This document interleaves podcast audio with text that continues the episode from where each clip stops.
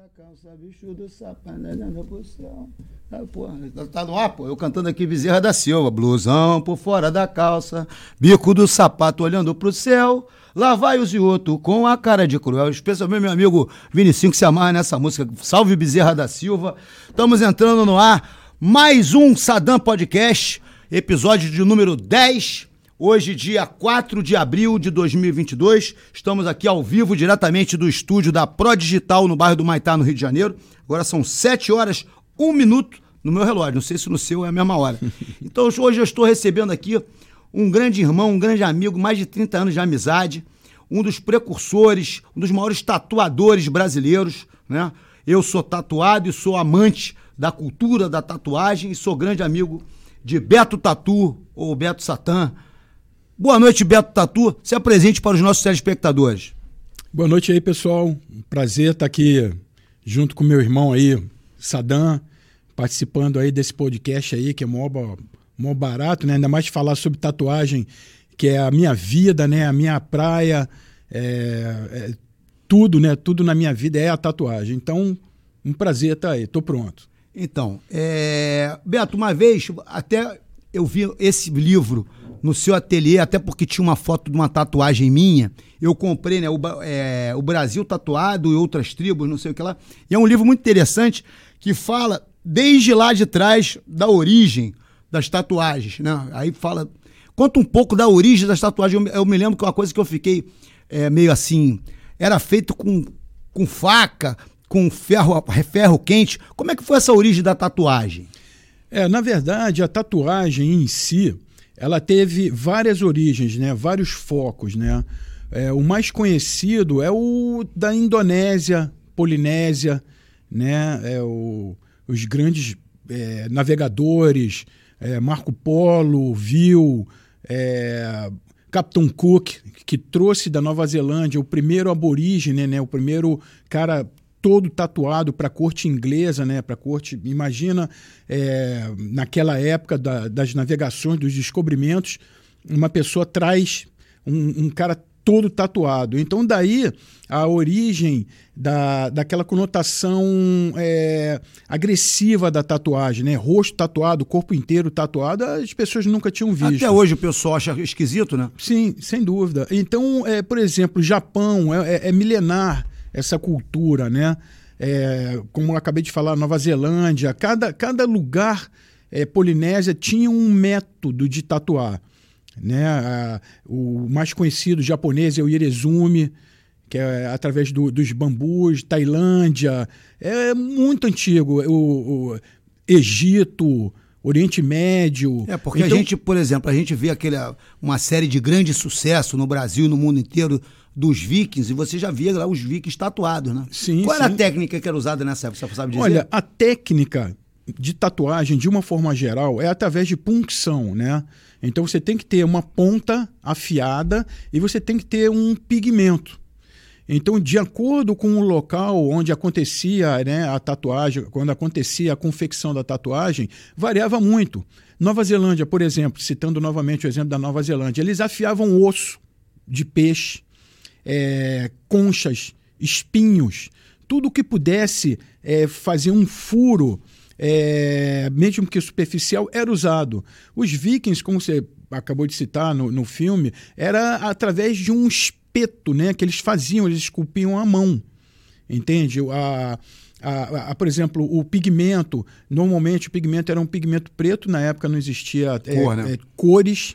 Muito é... menos o sombreado, né? Não, no sombreado não tinha, né? Não, Você é... vê que as tatuagens que eram feitas antigamente, é, é, antes até dos japoneses entrarem né, nessa, nessa coisa de fazer as tatuagens, é, só existia preto e eram formas geométricas.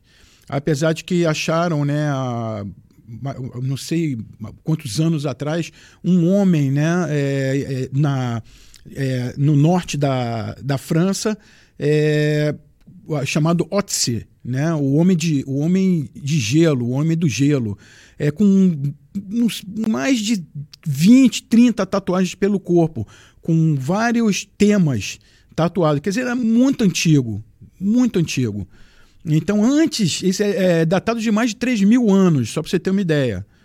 Então é uma coisa milenar, é uma coisa muito antiga. O princípio de tatuar é punção. Então, é, é, essa, esses tipos de ornamentos, né, ornamentação pintado sem estar tá perfurado, eu particularmente não vejo como tatuagem. Por exemplo, os índios brasileiros, né? Ah, o, o índio brasileiro tinha tatuagem. Não era tatuagem. A tatuagem ela dói, sangra e não sai mais. Então, uma vez feita. Era uma pintura. Era uma pintura. Então, como os índios, na sua grande maioria, tiravam, trocavam de acordo com as cerimônias, eu não achava aquilo não considero como tatuagem. Tatuagem tem que ser um negócio que tem que perfurar a pele Sim. e de caráter permanente. De caráter permanente. Se não for, na minha opinião, não é considerado uma tatuagem clássica, vamos dizer assim. É, quem foram os pioneiros da tatuagem no Brasil, Beto? Olha, os pioneiros, pelo que eu, pelo que eu sei, é, o, o, o, tem pioneiro como profissional, como profissional, profissional, o que, que eu digo profissional? É, que tenha uma loja que seja localizado e que vive da, da tatuagem. tatuagem.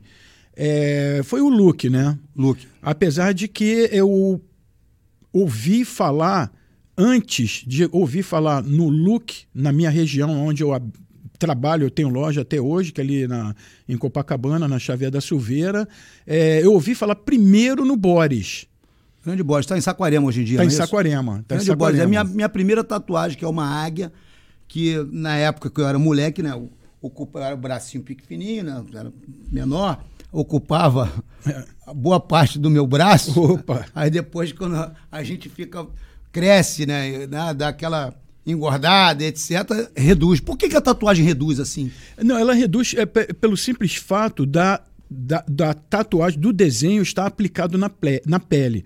Diferente de um papel ou de uma superfície estática, a pele é dinâmica. Ela, ela encolhe, ela larga, ela, ela, ela fica flácida, ela fica esticada. Eu sempre cito um exemplo da bola de aniversário, de encher. Né? Você vai enchendo a bola, o palhacinho fica bonitinho.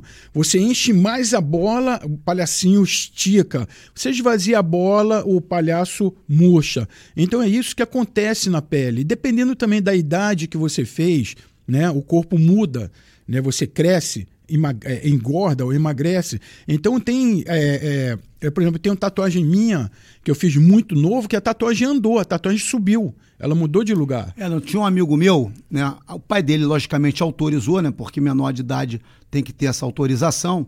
Né? Um amigo meu chamava Hélio. Eu não sei por onde anda, se estiver me vendo, se estiver vivo. Um beijo para o Hélio. E ele tinha 13 anos, mais ou menos, oh, quando ele fez um, um dragão aqui no antebraço. E ocupava o antebraço inteiro.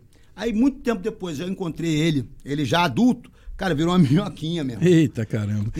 então, como eu estava dizendo, o primeiro que eu escutei na minha área lá, eu era, devia ter 12, 13 anos de idade, eu, ali na minha rua é, tinha um, um, uma pessoa, um, um, camarada meu, era da turma maior, né? Na época de turma de rua, né? É, chegou todo tatuado, eu olhei e falei, que isso? Eu já adorava tatuagem, porque meu pai teve tatuagem, é onde eu vou chegar. É, eu falei, pô, cara, que isso? Que tatuagem? Primeira, primeira tatuagem colorida que eu vi na minha vida. Perguntei para ele quem fez. O Boris. Isso aí nunca mais me saiu da minha cabeça. Depois eu me interessei, me aprofundei, queria saber como é que fazia, queria saber aonde fazia. Eu rodava o centro da cidade, Cais do Porto, tudo procurando esse famoso Boris, não encontrei. E aí eu soube é, que tinha um tatuador dinamarquês trabalhando no Cais do Porto, em Santos. É, foi até uma coisa é, curiosa que aconteceu, porque minha família era obviamente contra. Qual é a nacionalidade do Boris? Ele é chileno? É, não, o Boris, é, o Boris ele, é, é, ele tem sempre uma, uma, uma, não, é, não seria uma polêmica, né? Ele é argentino, mas nasceu a, a, família argentina, mas ele nasceu no Chile. Nasceu no Chile. Nasceu no Chile. Okay. A família dele então é, é chileno. É, a, a, família dele é argentina. Sim. Então ele, ele se considera é, é, sul-americano. Sul Como todos nós, né? É, ele, é, ele não tem essa coisa, eu sou daqui, eu sou dali, ele se considera sul-americano. Então foi muito engraçado porque eu queria fazer uma tatuagem sabia que era em, no Porto de Santos. É, juntei outros dois amigos também que queriam fazer tatuagem. Falei para minha mãe, na época, né, a inauguração da, da Wave Park em São Paulo era uma pista de skate, primeira pista de skate do Brasil. Falei para minha mãe que eu iria para a inauguração dessa Wave Park, pedi o dinheiro de lanche, de passagem, ela deu, pum, fui para Santos. Chegando lá, me informei onde era, no Baixo Meretrício, literalmente. Ah, você falou que ia para pista de skate foi para Santos. E foi para Santos. Baixo Meretrício. É, direto. Então, chegando lá, é, ele olhou, né, vi aquele cara enorme, né, tatuagem no peito, impressionava, impressionava né, aquele cara grandão, não falava direito o português, é, nem deixou eu entrar no ateliê. Eu fiquei olhando do lado de fora, eu era de menor de idade, não, menor de idade, não, não entra aqui, não entra aqui. Logo, dois ou três anos depois, ele se mudou para Real do Cabo. Então, é, é, ali que eu fui, ali que eu considero, então, o, o primeiro tatuador profissional, quer dizer, estabelecido. O Boris, ele para mim foi o primeiro tatuador, é, mas ele se deslocava muito. Ele tinha um trailer, não tinha? Ele, ele tinha um trailer, ele, ele viajava um trailer. muito pelo Brasil. Então, é, é, é para mim, é, é, quem era mais próximo era, era o Boris, então eu, eu tenho ele como um grande Boris, um grande ídolo para mim. É, o Luke eu não conheci muito bem, eu, eu tive é, pouco contato com ele. É, quando ele se mudou para Real do Cabo, eu já estava para 16, 17 anos, já tinha um certo porte, então eu consegui fazer uma tatuagem com ele, fiz uma águia com ele. É, foi uma preciosidade que eu tenho hoje em dia. Então, em termos de pioneirismo, em termos de start, é, são, eu considero os dois. Eu considero primeiro o Boris, pela, pela, pelo jeito que ele, essa informação chegou para mim. Depois o Luke. Ô Beto, hoje, por acaso, né, tendo em vista que você seria o meu convidado do programa de hoje, eu resolvi contar as minhas tatuagens. Né? Conseguiu contar? Consegui contar, né? Eu não consigo contar a minha. Com a ajuda do espelho, assim, etc. Consegui contar. Contei 38 tatuagens. 38? 38 hein? tatuagens. Dessas 38, Boa, 33 foram feitas pelas suas mãos. Opa! E por que que aí esse número 38, eu quero que você esclareça para nossa é, para o nosso público um dos grandes mistérios, um dos grandes. Chegou a pizza? Espera aí. Então, antes de esclarecer, chegou a Vespa? Tu pode, pode apresentar a pizza, o Fred aí. Pizza, hein? Pô, Vespa bom, do Largo hein? do Machado e da Lapa sempre fortalecendo Hoje é uma pizza rústica. Olha só que Olha luxo, só, hein? Calabresa, frango. Nossa, mãe. Irmão, cogumelo, ou seja, obrigado Chico, Nossa, obrigado. obrigado aí pessoal da Vespa. Pessoal hein? da Vespa do Largo do Machado, tá? Sem Alexa sempre atendendo a gente na boa. Poxa. Muito obrigado. E Vespa agora? Largo do Machado, Vespa da Lapa. Pode pedir pizza Vespa, é pizza Vespa, né? Opa. Mas voltando para a questão, eu vou fazer a questão, vou aproveitar para comer o meu pedacinho enquanto você, enquanto você responde. Tá bom. Ô, ô, ô Beto, esse negócio de tatuagem de número par dar azar. Isso aí tem alguma coisa relacionada culturalmente justificável ou é apenas mais um caô para forçar o cara a fazer mais uma tatuagem ou então mais um caô de esquina? Olha, é, eu particularmente eu venho desde o início né, da tatuagem, né, bem do início. É, quando a tatuagem era feita com castanho de caju, é, quando a gente afiava é, clips para fazer tatuagem, até comprar agulha, é, até descobrir os pigmentos, que às vezes eu fazia tatuagem em mim mesmo e a tatuagem sumia. Então eu sou, um, além de um tatuador, é, eu sou um estudioso da tatuagem, né? Eu leio muito, viajava muito. A na, quantidade de livros que tem no, no seu é, No início enorme. da minha carreira, eu viajei bastante para estudar e ver isso.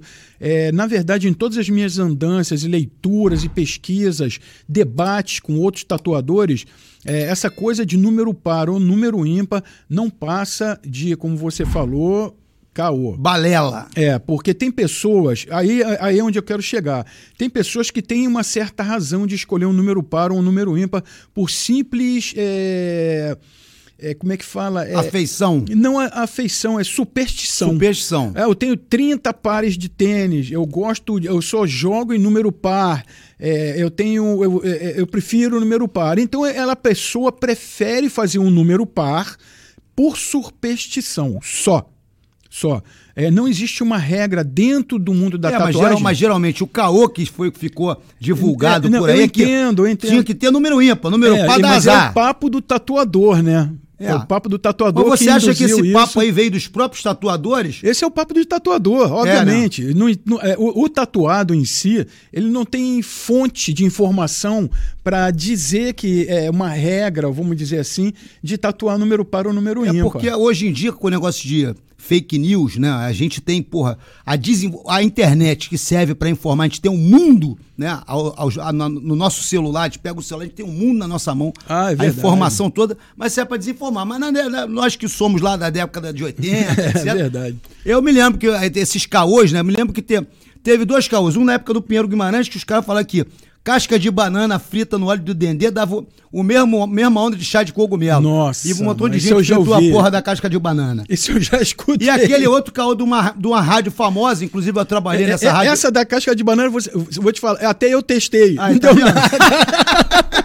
Tá vendo? Casca de banana frita no óleo do dendê. Ó, não, não- ah, é ruim, não, Não- não, não faça não, que não vai dar barato. Não adianta. E outra coisa, uma rádio famosa, que eu posso falar o meu nome, eu trabalhei durante 15 anos na Rádio Transamérica, e na época é a maior rádio do, do Rio de Janeiro, era li- número um do Ibope, na final da década de 80, né? Aí fizeram, e o carro da moda, né? Qual, qual o carro da moda? Nem sei qual é o carro da moda hoje em dia. O carro da moda era um carro da Fiat chamado Tempra Nossa. né? mano, E era um carro tempo, hein? caro, era um carro caro, um carrão do- da, da Fiat, né? O carro tido, tido até como de luxo, carrão 2.0, né? Que na época era uma coisa rara. E ao- uns gaiatos invadiram a frequência Nossa. da Transamérica, dizendo que quem fosse ao Barra Shopping comer barata, Ah, que eram umas eu me baratas, você lembra lembro disso? me lembro. Barata de laboratório, Bara- ganharia, barata comendo laboratório. 5, 5, 10 baratas, ganharia um tempo para zero quilômetro. E pior que apareceu maior galera querendo comer Querendo barata comer, no Eu me shopping. lembro disso. Aí aquela. Então, ou seja, você, meu amigo, que tá aí com a sua tatuagem número par, fica tranquilo. Você não vai ter azar. Entendeu? É mais fácil você comer barata no Barra pô. É, muitos clientes perguntavam pra mim, poxa, mas eu tenho a minha terceira, vou ter que fazer a minha quarta, pra... mas depois vou ter que fazer a quinta porque eu prefiro o número. Eu sempre falo que é uma questão de preferência do cliente. O que, que você prefere? Número par ou número ímpar? Então faz número par. Não tem uma regra, não tem nada escrito, não tem. E detalhe, um, um dos. Se eu posso arriscar dizer que um dos únicos lugares do mundo que se fala isso é aqui. Porque aqui o caô rende mais fácil. É verdade. Entendeu? É verdade. Então, meu amigo, você está assistindo, sempre que falarem isso, fala, vi o Beto Satã. Depois eu vou perguntar por que Beto Satã, né? Porque eu conheci o Beto como Beto Satã. Agora é mais Beto Tatu. Mas eu, inclusive, ele me patrocinava e eu tinha no, no, no, No kimono. no kimono um pano que era a cara do Satanás, Beto Satã Tatu, estúdio. Na verdade, não era o Satanás, era uma rânia, hein? É, Era, era, era, era, aquele, Era uma- era aquele diabo japonês. É, é. Mas o pessoal acha que é o diabo. Acaba achando. Essa, focaliza aqui. Essa tatuagem que eu tenho aqui, ó, é uma cabeça de dragão. Aí outro dia eu tava no mercado, aí uma senhora, provavelmente é, evangélica, né? Com todo respeito aos evangélicos, né? Mas chegou assim, se benzeu. O que, que é isso que dá no seu braço? Falei, é o diabo. e foi embora. E tem uma questão também que eu me lembrei hoje, né? Hoje eu tava andando ali pela Urca, pela Cláudio Coutinho, todo dia eu caminho por ali eu vou pensando, né? Dia do podcast eu vou pensando nas questões. Aí tô pens... lembrei dessa senhora que se benzeu vendo o... a minha tatuagem da cabeça do dragão. Mas eu me lembrei da minha avózinha querida, minha avó se hoje estivesse viva, tava com mais de 100 anos, com 120 anos. E ela, quando eu comecei a me tatuar, ela sempre foi contra. Uma pessoa idosa, pessoa que nasceu em 1911. Sim, sem né? dúvida. Tem as suas Tem tradições. as suas tradições. Achava. O próprio Carson Grace não gostava. Pô, me lembro ele bem. falava, ah, parece boi marcado. Eu me lembro Ele bem. Não gostava. Por mais bem. que você fizesse o cachorro do Carson, ele não gostava de tatuagem. O Carson, ah, boi marcado. Apesar de que ele começou a gostar depois que eu dei aquele, aquele pôster É, pra ele de presente. Ó, sim. aí, quiser uma tatuagem, É, falar o- com o ele, Beto. Ele, ele gostava muito de você, né, Beto? É verdade. Mas a minha avózinha, ela era contra, inclusive, tipo assim, volta e meia eu ia pra Saquarema, pra casa da minha família. Aí eu me lembro uma vez, eu, eu namorava uma menina lá do Leblon e tava, um, tava meio calor, né? Aí eu tinha feito a tatuagem na perna, um dragão que você fez meio tribal na minha perna. Me lembro. Porra, eu fiquei de calça de moletom o tempo inteiro pra ela não ver, meu irmão. Porque ela, ela chegava, pô, mais uma. E ela ficava brava. Mas tempos depois, o meu tio flagrou lá no supermercado lá na Tijuca uma, uma senhora chegou assim, tinha um cara tatuado. Ih, tatuado, deve ser bandido. Não, meu, meu, nesse negócio de tatuado é bandido. Meu, o meu neto é uma pessoa muito distinta. Ah, é verdade. Não pode. Não, não, é, não tem esse negócio de todo mundo que é tatuado é bandido, não. Então, ou seja, as gerações, né? Isso eu já, já, já sendo de uma geração um pouco mais antiga. É, a- a- o, o uso da tatuagem difundido, ele vem né, é, desmistificando e tirando um pouco o preconceito. Mas você acha que o preconceito ainda é grande, Beto, com relação ao tatuado? Olha, pegando um gancho aí do seu relato em relação à sua avó, a gente tem que haver de convir que vó é vó, né? Vó é vó. Porque eu fui. é, depois que eu fiz a minha segunda ou terceira tatuagem, que acabou meu pai notando, e eu fui mandado fora de casa por causa de tatuagem, devia ter 15 anos de idade. É, quem, quem me abrigou, eu cheguei a passar uns dias na rua, casa de amigo, coisa e tal. Quem me resgatou para a família foi a minha avó. É, meu avô também. Tanto que ele, eles pediam só para eu não andar sem camisa no prédio, porque é por causa da postura deles, dos amigos deles e tudo mais. É, tanto que em uma ocasião o, o meu avô, né, é, depois eu ainda fiz outras tatuagens, é, à mostra no meu antebraço, o que causou uma decepção muito grande, um- um- um- uma angústia muito grande no meu, no meu avô, na minha avó, e eles pediram muito para que eu tirasse as tatuagens. Eu falei, mas vô, você vai querer que eu tire minha tatuagem? Mas, mas como assim? Não, eu vou abrir uma caderneta de poupança para você, vou te levar na no... época não tinha o laser. É, não um tinha. negócio- Caramba, vou te levar no melhor cirurgião plástico que tem e você vai tirar as tuas tatuagens e você promete pra mim que não vai fazer mais nenhuma. Aí eu falei, tudo bem. Eu via o, o- o- a angústia dele, eu falei, tudo bem, eu vou, eu vou, vou tirar minhas tatuagens. Fomos no cirurgião plástico, isso na Europa. Fomos no cirurgião plástico, o cirurgião plástico, na entrevista pré-cirurgia, pegou uma caneta e riscou ao redor das minhas caravelas aqui, e da minha tatuagem do antebraço, e falou: Olha, daqui dessa linha para dentro vai ficar assim. Meu avô olhou, mas como assim? A pele dele vai ficar assim? É, da linha para dentro vai ficar assim. Meu avô pegou, olhou para mim e falou: Você não vai fazer mais nenhuma? Eu falei: Não, vamos embora daqui, fica com as tatuagens. Então eu não acho aqui, por exemplo, um senhor de idade, assim como a sua avó, é, eu não, eu não acho que, que eles aceitavam tanto. Eles aceitavam sim por ser você, por, por ser o neto, Sim. o familiar, né?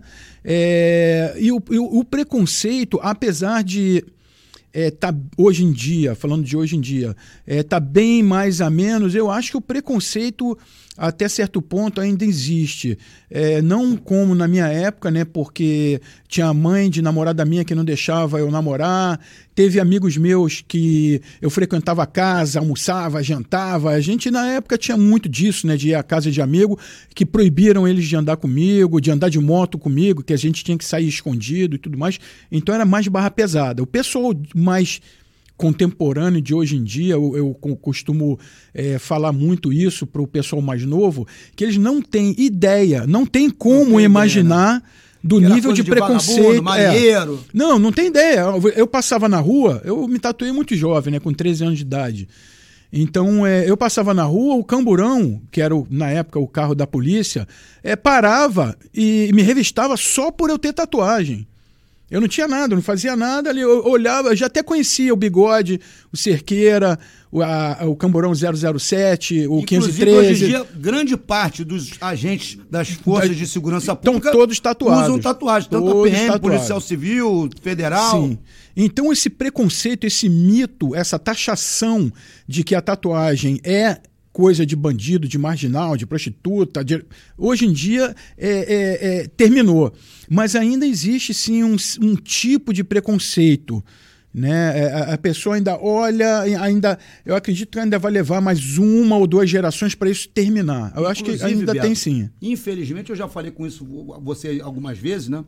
É, o academicismo dentro da cultura, né? Eu Ah, não, sim, sim. em 2009 eu trabalhava na Secretaria de Cultura, eu era gerente da rede de lonas culturais, né, que são equipamentos localizados nas é, zonas norte e oeste da cidade, né, que cumprem o seu papel de levar, de dar acesso à cultura. Inclusive, Sim. hoje em dia temos as Arenas Cariocas, que foi um projeto da nossa gestão, né, dentro da. Quando a, quando a secretária era Jandira Fegali, a gente fazia o questionamento por que, que no subúrbio e na Zona Oeste tem que ser lona no, e não pode ser um teatro de alvenaria, ah. né, com tratamento acústico, com, com, refrigeração, com, né, para as pessoas ficarem mais fresquinhas, não incomodar a vizinhança e terem um pouco mais de conforto e ter uma, um multiuso. Né? Então eu fico muito satisfeito de ter contribuído né, com esse é, projeto é das Arenas Cariocas. Né? Mas voltando para a Secretaria de Cultura, por que, que eu estou mencionando? É para fazer o jabá do Sadam, da Jandira? Não. É porque em 2009 foi realizada a primeira Conferência Municipal de Cultura do Rio de Janeiro. E a Jandira, como eu tinha é, um contato com vocês tatuadores, que eu uma pessoa tatuado, e eu era membro do movimento hip hop, eu tinha contato não só com os tatuadores, mas também com os grafiteiros. E houve uma reunião né, é, preparatória né, para a Conferência de Cultura da, do setor de artes visuais. Né? Aí quando chegou lá, era uma reunião no, no, no centro Elliot Sica, grande Elliot Sica. Aí um, um cara que estava lá, pintor, não sei quem era do, do coroa, pô, mas o que, que tem que é tatuador, grafiteiro, tá aqui, não sei. Eu falei, ué, eles não são artistas visuais igual você? Ah, aí o cara. Mandou mas bem. aí, tipo assim, o cara foi, ele foi tão arrogante, tão. Tipo assim, eu, eu sinceramente, aí, aí você, eu, de vez em quando eu esquecia que eu estava ali enquanto um agente público. Ah. Então aí a, a, pessoa física falava mais alto e eu falei de uma forma meio ríspida. E eu me lembro que a querida Ana Durães, que é uma das maiores pintoras brasileiras, beijo pra Ana Durães, ela estava do meu lado, me deu um beliscão, tipo assim, segura ah, onda, sabe? Segura, segura né? Mas é, o pessoal ficou, ficou assim meio chateado, tanto que tiveram alguns tatuadores que se levantaram e foram embora. Porque é, per, é, percebendo aquele preconceito com relação né, não só aos tatuadores, que são artistas visuais, como também aos grafiteiros, que também são artistas visuais. Você acha que esse preconceito academicista ele prevalece ainda hoje dentro das artes visuais com relação à tatuagem, Beto? Olha, eu acho que não. Porque essa transição, a, a, a, tatuagem ela sofreu ao longo do tempo uma modificação em termos de como as pessoas veem a tatuagem, veem como arte. É, sofreu sofreu uma, uma mudança muito grande, porque na época que eu comecei a tatuar, a tatuagem era um símbolo máximo de rebeldia. Né? A tatuagem ela não era feita por artistas. A tatuagem era, era, era a tatuagem ela tem uma origem underground total, máxima. Eu acho que não existia nada é, é, é, é que pudesse ser tão é, é, underground do que a tatuagem. Porque nem todo tatuado da minha geração se metia com bandidagem, com, com com nenhum tipo de crime, com nada. Então era, era, era uma demonstração de força, de, de, de, de personalidade muito grande. Na verdade, o pessoal que vem da minha época, é, eu posso falar, nesse caso eu falo por mim, porque eu sou um cara criado em rua, eu sou, não sou um cara criado é, pela, pela família, eu sou um cara criado em rua.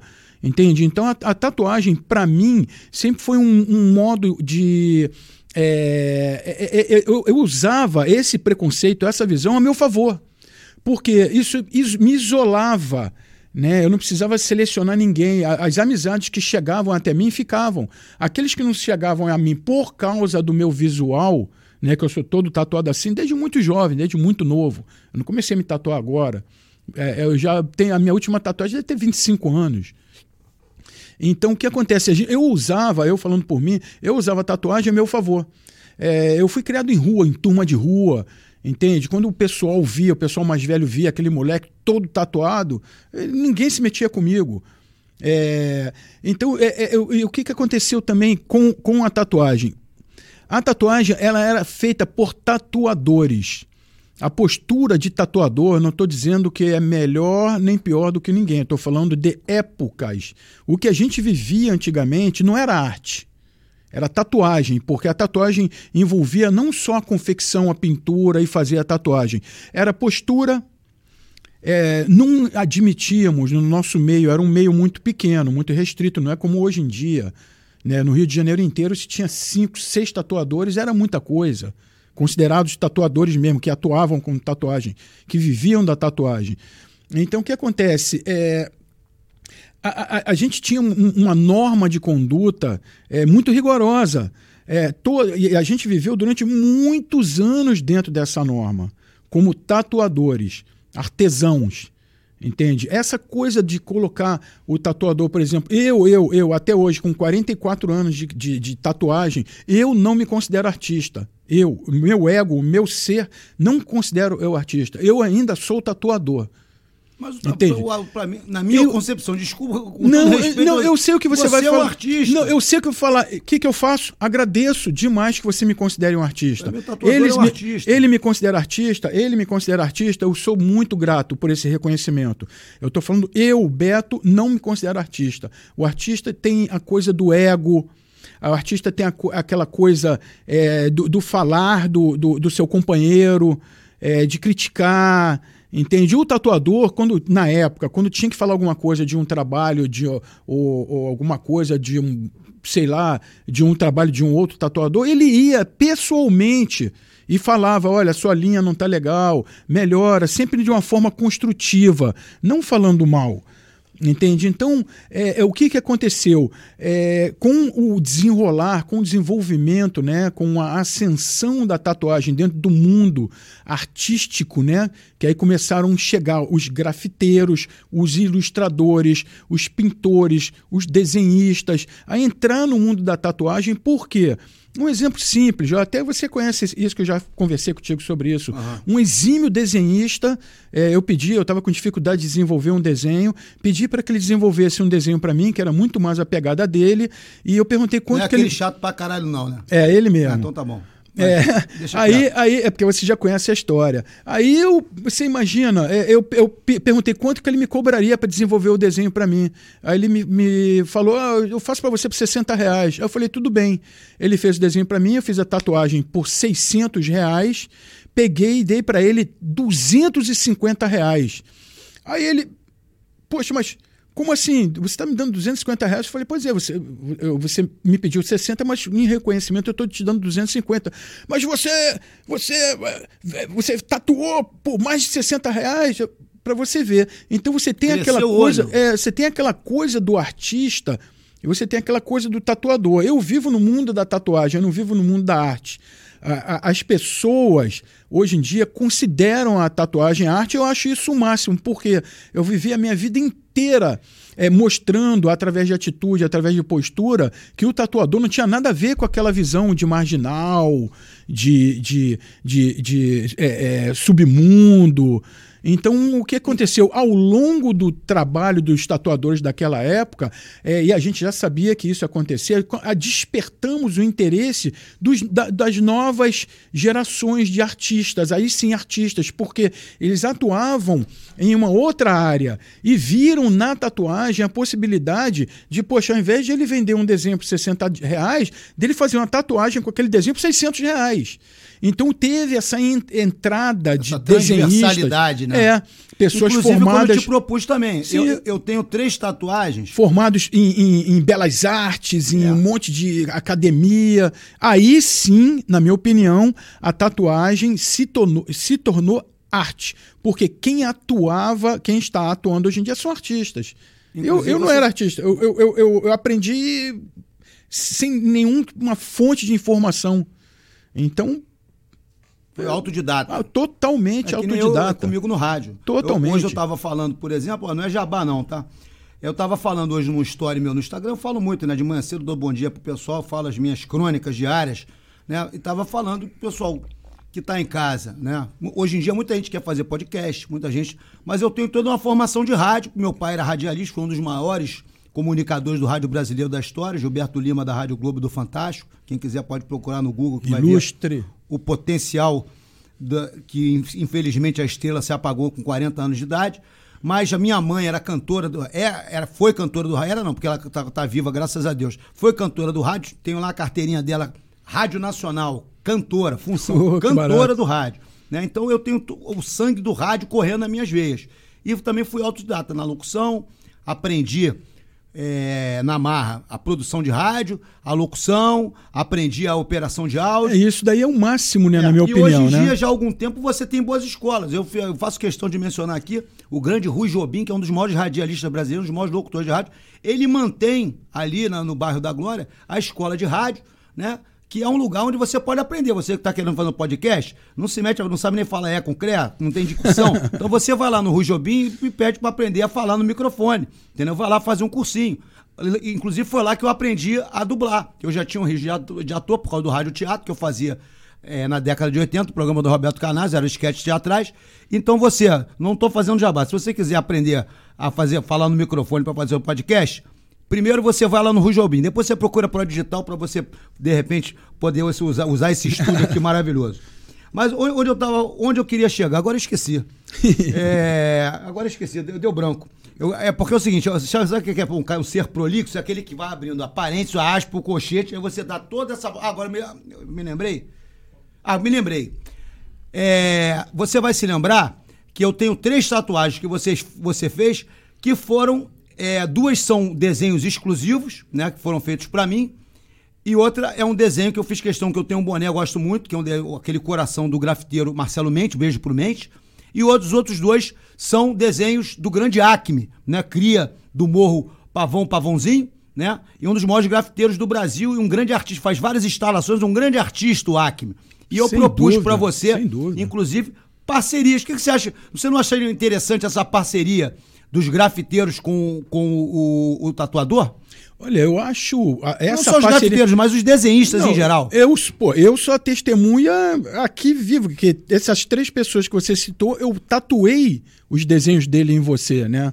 Sim. Então eu passei por essa experiência, eu achei o máximo isso, e essa interação, né, essa interatividade entre os dois estilos, né, que são, vamos dizer, primos de terceiro grau, se tornando irmãos, pô, isso daí eu achei o máximo.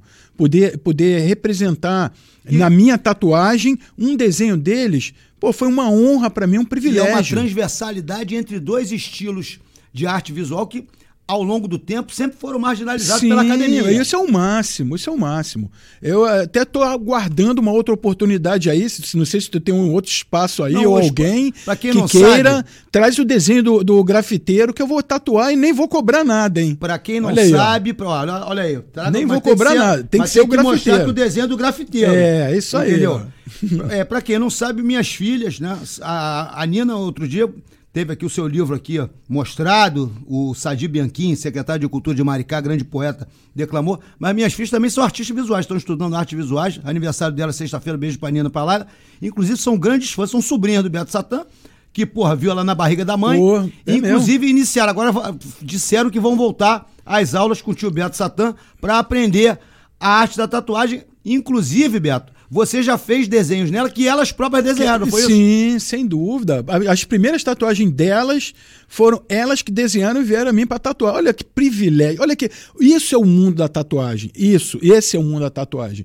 Essa coisa de ficar competindo, eu sou melhor, a minha tatuagem é melhor, isso para mim não me interessa É, Porque muito. eh, na Eu minha respeito. profissão DJ. Mas isso daí, eu- eu- tem coisa melhor do que? Não tem, eu não acho tem. que não. Você estava não. falando aí do, do, do pessoal que, que envolve a vida, vinha- envolve a energia, envolve a- o, o, o, o, lidar com a pessoa. Pô, isso é uma. Eternizar isso, então, é uma coisa fora de série. Outro dia eu mencionei, tava o Luquinhas aqui e o Nilo Peçanha, dois skatistas amigos meus, e eu citei o nosso amigo Valide Farid Ismail. Opa! né, que, é, vou, e vou mencionar de novo. Grande Que ele- Valide. Ele costuma falar, meu irmão, como é que você vai aceitar uma crítica construtiva de uma pessoa que nunca construiu porra nenhuma? E e eu falei E que não deixa dentro da minha verdade, profissão hein? DJ, um dos maiores inimigos não é nem o contratante. Aquele, aquele, aquela luta entre contrários, patrão, empregado. Muitas vezes o contratante é mais maneiro que o DJ. Porque o DJ, muitas vezes o cara fala mal, puxa o tapete, chega ali, Ih, nossa, pô, tá tocando aquela sequência de novo, ó. E aí, cara, vai tocar essa aí. Ih, pô, mas. Aí você aí percebe que eu já tô meio bebum, fica esperando eu errar a mixagem, mas eu não, não consegue. Mas sempre tá falando mal. Você falou que na época, né, na época do, quando tinham poucos ateliês, o cara ia lá pra fazer uma crítica construtiva. Pô, meu, essa linha aqui não tá legal, não sei o quê. Hoje em dia, a Zé Povinhagem, que é um termo que a gente usa no, no hip hop, ou creontagem, que é o que a gente usa no jiu-jitsu, ou seja, o mau caratismo, né? Aquela coisa é, escrota, né? Digamos assim, de falar mal do colega, etc. Isso rola muito dentro, no meio da tatuagem? Olha, infelizmente, eu já vi até briga, de, até porrada, porrada. sair. É, mas é, eu vou te falar assim. Comigo não. Comigo não, porque primeiro não dou margem para isso, e segundo a distância é muito longa para os caras percorrerem para chegar a mim e fazer algum, algum, tipo de crítica. Eu acho que não sou nem passivo de, de crítica, mesmo porque dependendo do tipo da crítica, eu até aceitaria, obviamente, que toda a minha carreira foi baseada em ouvir as opiniões dos outros. Então, tem críticas que você assimila e, e recebe a crítica de coração, até agradece a, a crítica. O que eu vejo acontecer hoje em dia é, na, na, no mundo da tatuagem, é, principalmente em convenções de tatuagem, convenção que deveria ser uma coisa fabulosa, uma, uma, uma amostra para o público né, do potencial né, dos tatuadores, dos artistas que tem aí disponíveis atuando na, na área de tatuagem, uma coisa horrível, um, falando mal do outro. Se fala mal de mim, da forma que falo, é, seria, desculpe, seria porrada na hora. Na hora, não ia ter jeito. Então é o que tem acontecido. É, infelizmente isso tem acontecido. Ou seja, a creontagem rola em tudo quanto é profissão. É, a, a, a, a crítica construtiva, né? Se eu chegar para você é, cara a cara e expor né, o, o, antigamente não tinha fonte de informação, né? Então você tinha que ter um parâmetro de comparação, não só no desenho e na tatuagem em si, mas mesmo na confecção do teu equipamento, porque a maioria dos tatuadores antigamente construíam o seu equipamento, faziam as suas máquinas, preparavam as suas agulhas, preparavam as suas tintas, tinha todo um esquema de preparar o ateliê, sabe, para deixar ele mais profissional, com um visual mais bacana. Então você ia trocando ideia, era mó barato, porque às vezes quando a gente conseguia soldar uma agulha, que era dificílimo você conseguir um material, até difícil de conseguir agulha, fazia questão, montava na moto, ia lá em Ipanema, na loja do Ties, mostrar aí, Ties, olha aqui como é que grande tá. Ties Marinho, beijo Pô, pro Ties. Ties, Ties é grande, eterno, grande irmão. eterno, eterno. Olha como é que eu soldei minha agulha, ele, pô, bichão, caraca, mano, aquele jeito dele, né? Pô, como é que você fez isso? Aí eu, pô, peguei um ácido muriático, me misturei com sal de não sei o que, com óleo de cozinha, vinagre. Aí o cara, que é isso, mano? Você tá fazendo um churrasco? Que, que é isso? Aí, aí saía aquela agulha daquele jeito. Aqui esse ali era o maior barato, né? Então tinha é, é, o, você tinha um, um, um, um, retorno da crítica, né? Mesmo porque quando você via alguma coisa, quer dizer, era uma crítica literalmente construtiva. Não era simplesmente uma crítica. Né? Por exemplo, é, teve uma época né, que o fine line, a linha, as linhas finas, a linha né? Fina, o pessoal perguntava. A linha é, fina. Você faz a tatuagem até onde? Eu faço é, lá no Beto, mas é linha fina? É, mas essa é, parada, né? Tem, você tem a linha fina, na época entrou uma moda de uma linha tão fina, tão fina, que para você fazer uma linha fina, você não pode aprofundar muito a agulha na pele. O que, que acontecia? Quando sumindo. a tatuagem descascava, sumia. Sumia a linha. Entende? Então, então, até, então eram muitos erros e acertos. Entende? Então, quando você ia criticar alguma coisa, você ia muito mais criticar e colher informações e comparar o teu estilo de como fazer, qual era o produto químico que você usava, qual era o tipo de solda, de estânio, de prata, de cobre, o que, é, qual é o tipo de equipamento que você usava para obter aquele resultado. Entende? Então, quando um outro tatuador conseguia obter um resultado ainda melhor do que o seu, aí vinha a crítica. Então, não era uma crítica pejora pejorativa, era uma crítica que todo mundo se aproveitava, todo mundo é, é, é, se enaltecia com aquilo. Então, aquela época da década de 70, 80, iníciozinho de 90, cara, é, foi fora de série, porque a partir dali se desenvolveram várias técnicas. Hoje em dia você tem uma impressora que imprime o desenho para você. Decalque, Antigamente você, você tinha que pegar um acetato, riscar com um prego ou com uma agulha o desenho com acetato, botar o pozinho ali e colar na pele, soprar. Olha onde a gente já chegou hoje em dia. Então quando eu falo para um, um, rapaz mais novo, um, um, tatuador mais novo, pô, cara, na minha época, então, ele, ele, eles ficam babando, é mó barato isso. Pô, mas era assim, era assim. Quando eu tenho uma visita lá de um, de um tatuador desse mais novo, né, que não passou por isso, que eu mostro alguns apetrechos que eu ainda tenho, as formas com que eu preparava tinta. É, pô, como é que você preparava tinta, Beto? Eu falei, sei lá, eu botava num, um pouco no copo, botava o diluente, provava para ver se estava muito doce, muito salgado, misturava, dava certo, eu guardava, dava errado, eu jogava fora. Aí o cara caía na gargalhada, mas era assim, eu falei, era assim, não tinha fonte de informação. Entende? Não tinha fornecedores de material como tem hoje em dia. Então era muito bom, essa troca era muito boa. Beto, só um instante, porque a gente tem que lembrar para o pessoal que está assistindo a gente que é importantíssimo, tá? Que você se inscreva no nosso canal. Estamos aí no décimo programa. Então você se inscreve lá no, no YouTube, né? Segue a gente lá no, no Instagram, arroba Sadam Podcast, né? Todos os programas, além de ficarem disponíveis no YouTube integralmente, também os respectivos cortes, também vão para as plataformas digitais de, de áudio, né? o Deezer e também o Spotify. Então você segue lá a gente, por favor, no Instagram, segue a gente no Facebook e, por favor, se inscreva no nosso canal e acione aquele sininho. Aí eu, eu falo sempre, o sininho para quê? Eu vou dar, vou apertar a sua campainha para vender carne do baú? Não. Eu vou, você Toda vez que a gente entrar ao vivo, o YouTube te notifica, dá aquele alerta, ó, Sadam Podcast tá ao vivo e ah, mas eu assisto pela minha Smart TV. Pô, meu irmão, você tem um YouTube ali no seu computador, você tem um YouTube ali na, no seu celular, vai lá e se inscreve no canal, faz isso por, pela gente.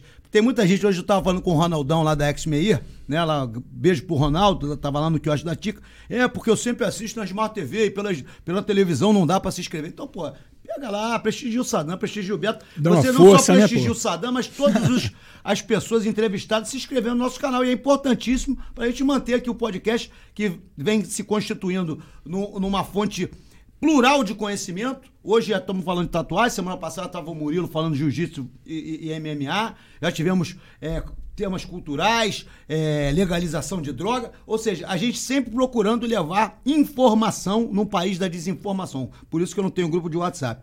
Mas voltando aqui, você estava falando da linha fina, eu me lembro, inclusive no, naqueles cartões né, que o, o tatuador é, distribuía, né? Tinha linha fina. Linha fina, é verdade. E anos depois, né? Já, já tem um tempo, a tatuagem old school, aquela com as linhas mais grossas, né? E desenhos clássicos, voltou à moda. Sim. Quais, o que, você achou disso? O que, você acha disso? E quais são os estilos de tatuagem? Só para elucidar aquela pessoa que é interessado, cara que nunca entrou no ateliê e também os tatuados que não sabem é, definir qual estilo cada tatuagem tem. É, o que, o que, que aconteceu ao longo dos anos? Né? A tatuagem que a gente chama old school né? E a tatuagem fine line, linha fina.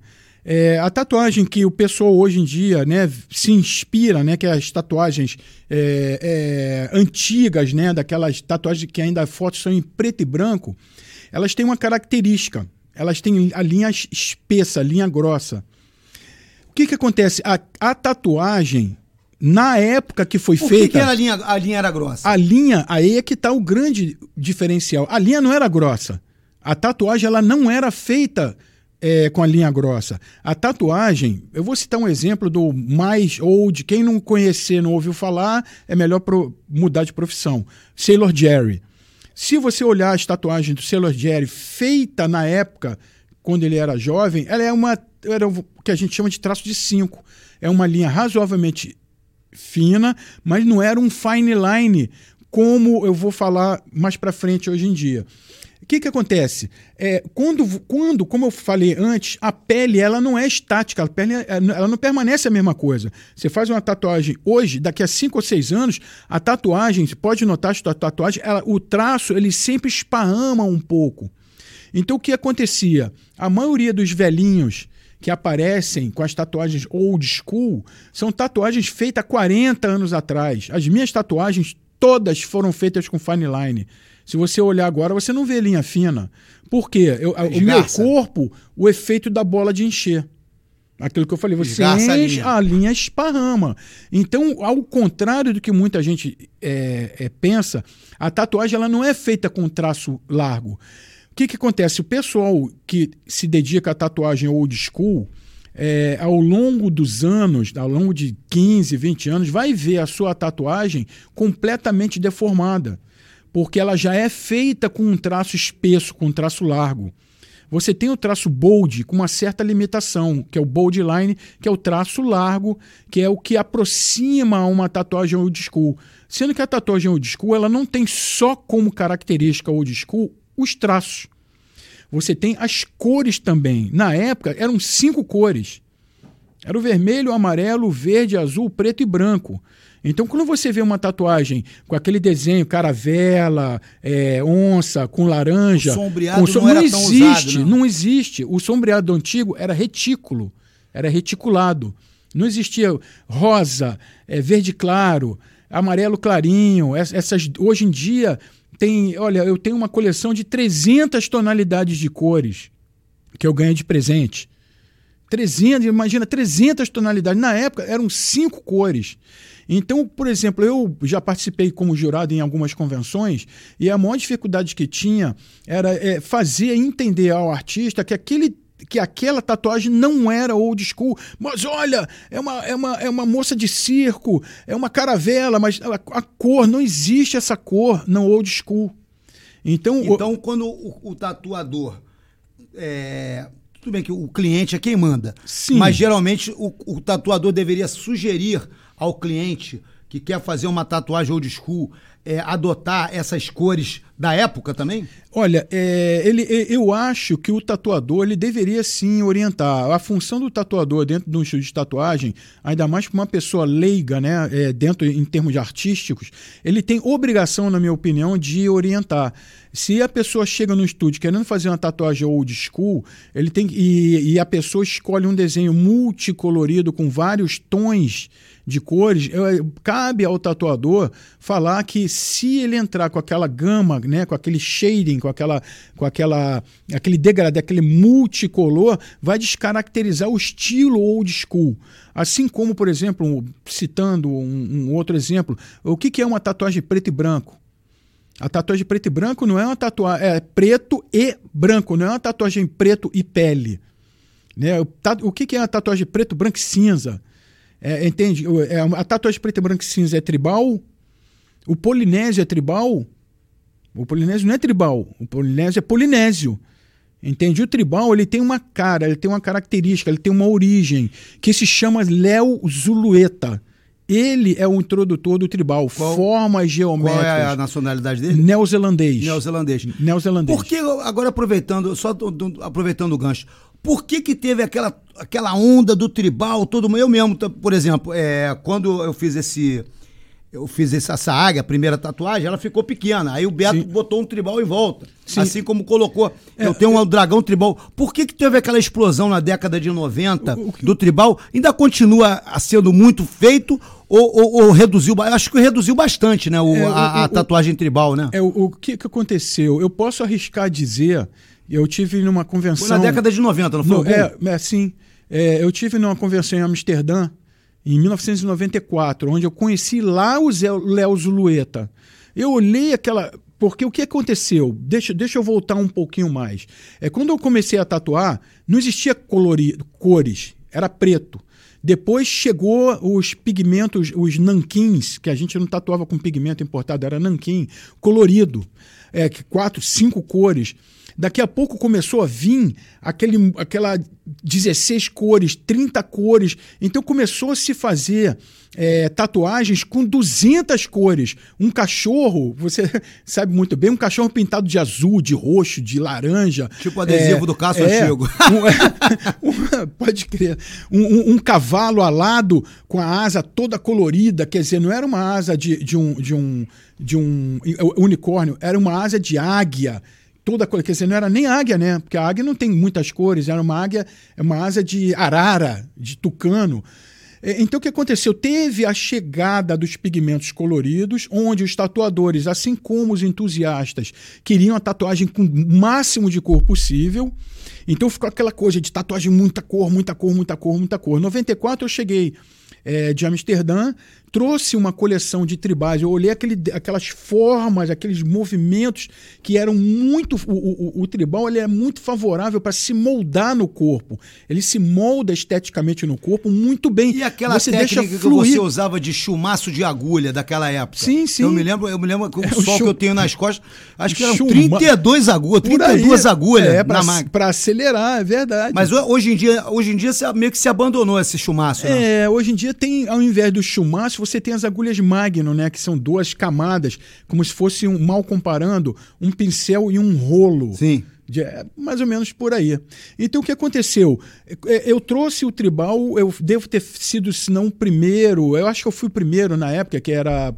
Foi muito comentado. Eu comecei a fazer os tribais no estilo do Léo Zulueta nos meus clientes. Tanto que alguns é, tatuadores me criticavam. Pô, meu irmão, preto, tudo preto, tá voltando a época do preto, tem que ser colorido. Eu falei, não, olha isso, olha esse movimento. Cara, foi um boom, só se tatuava tribal. Tribal, tribal, tribal, tribal.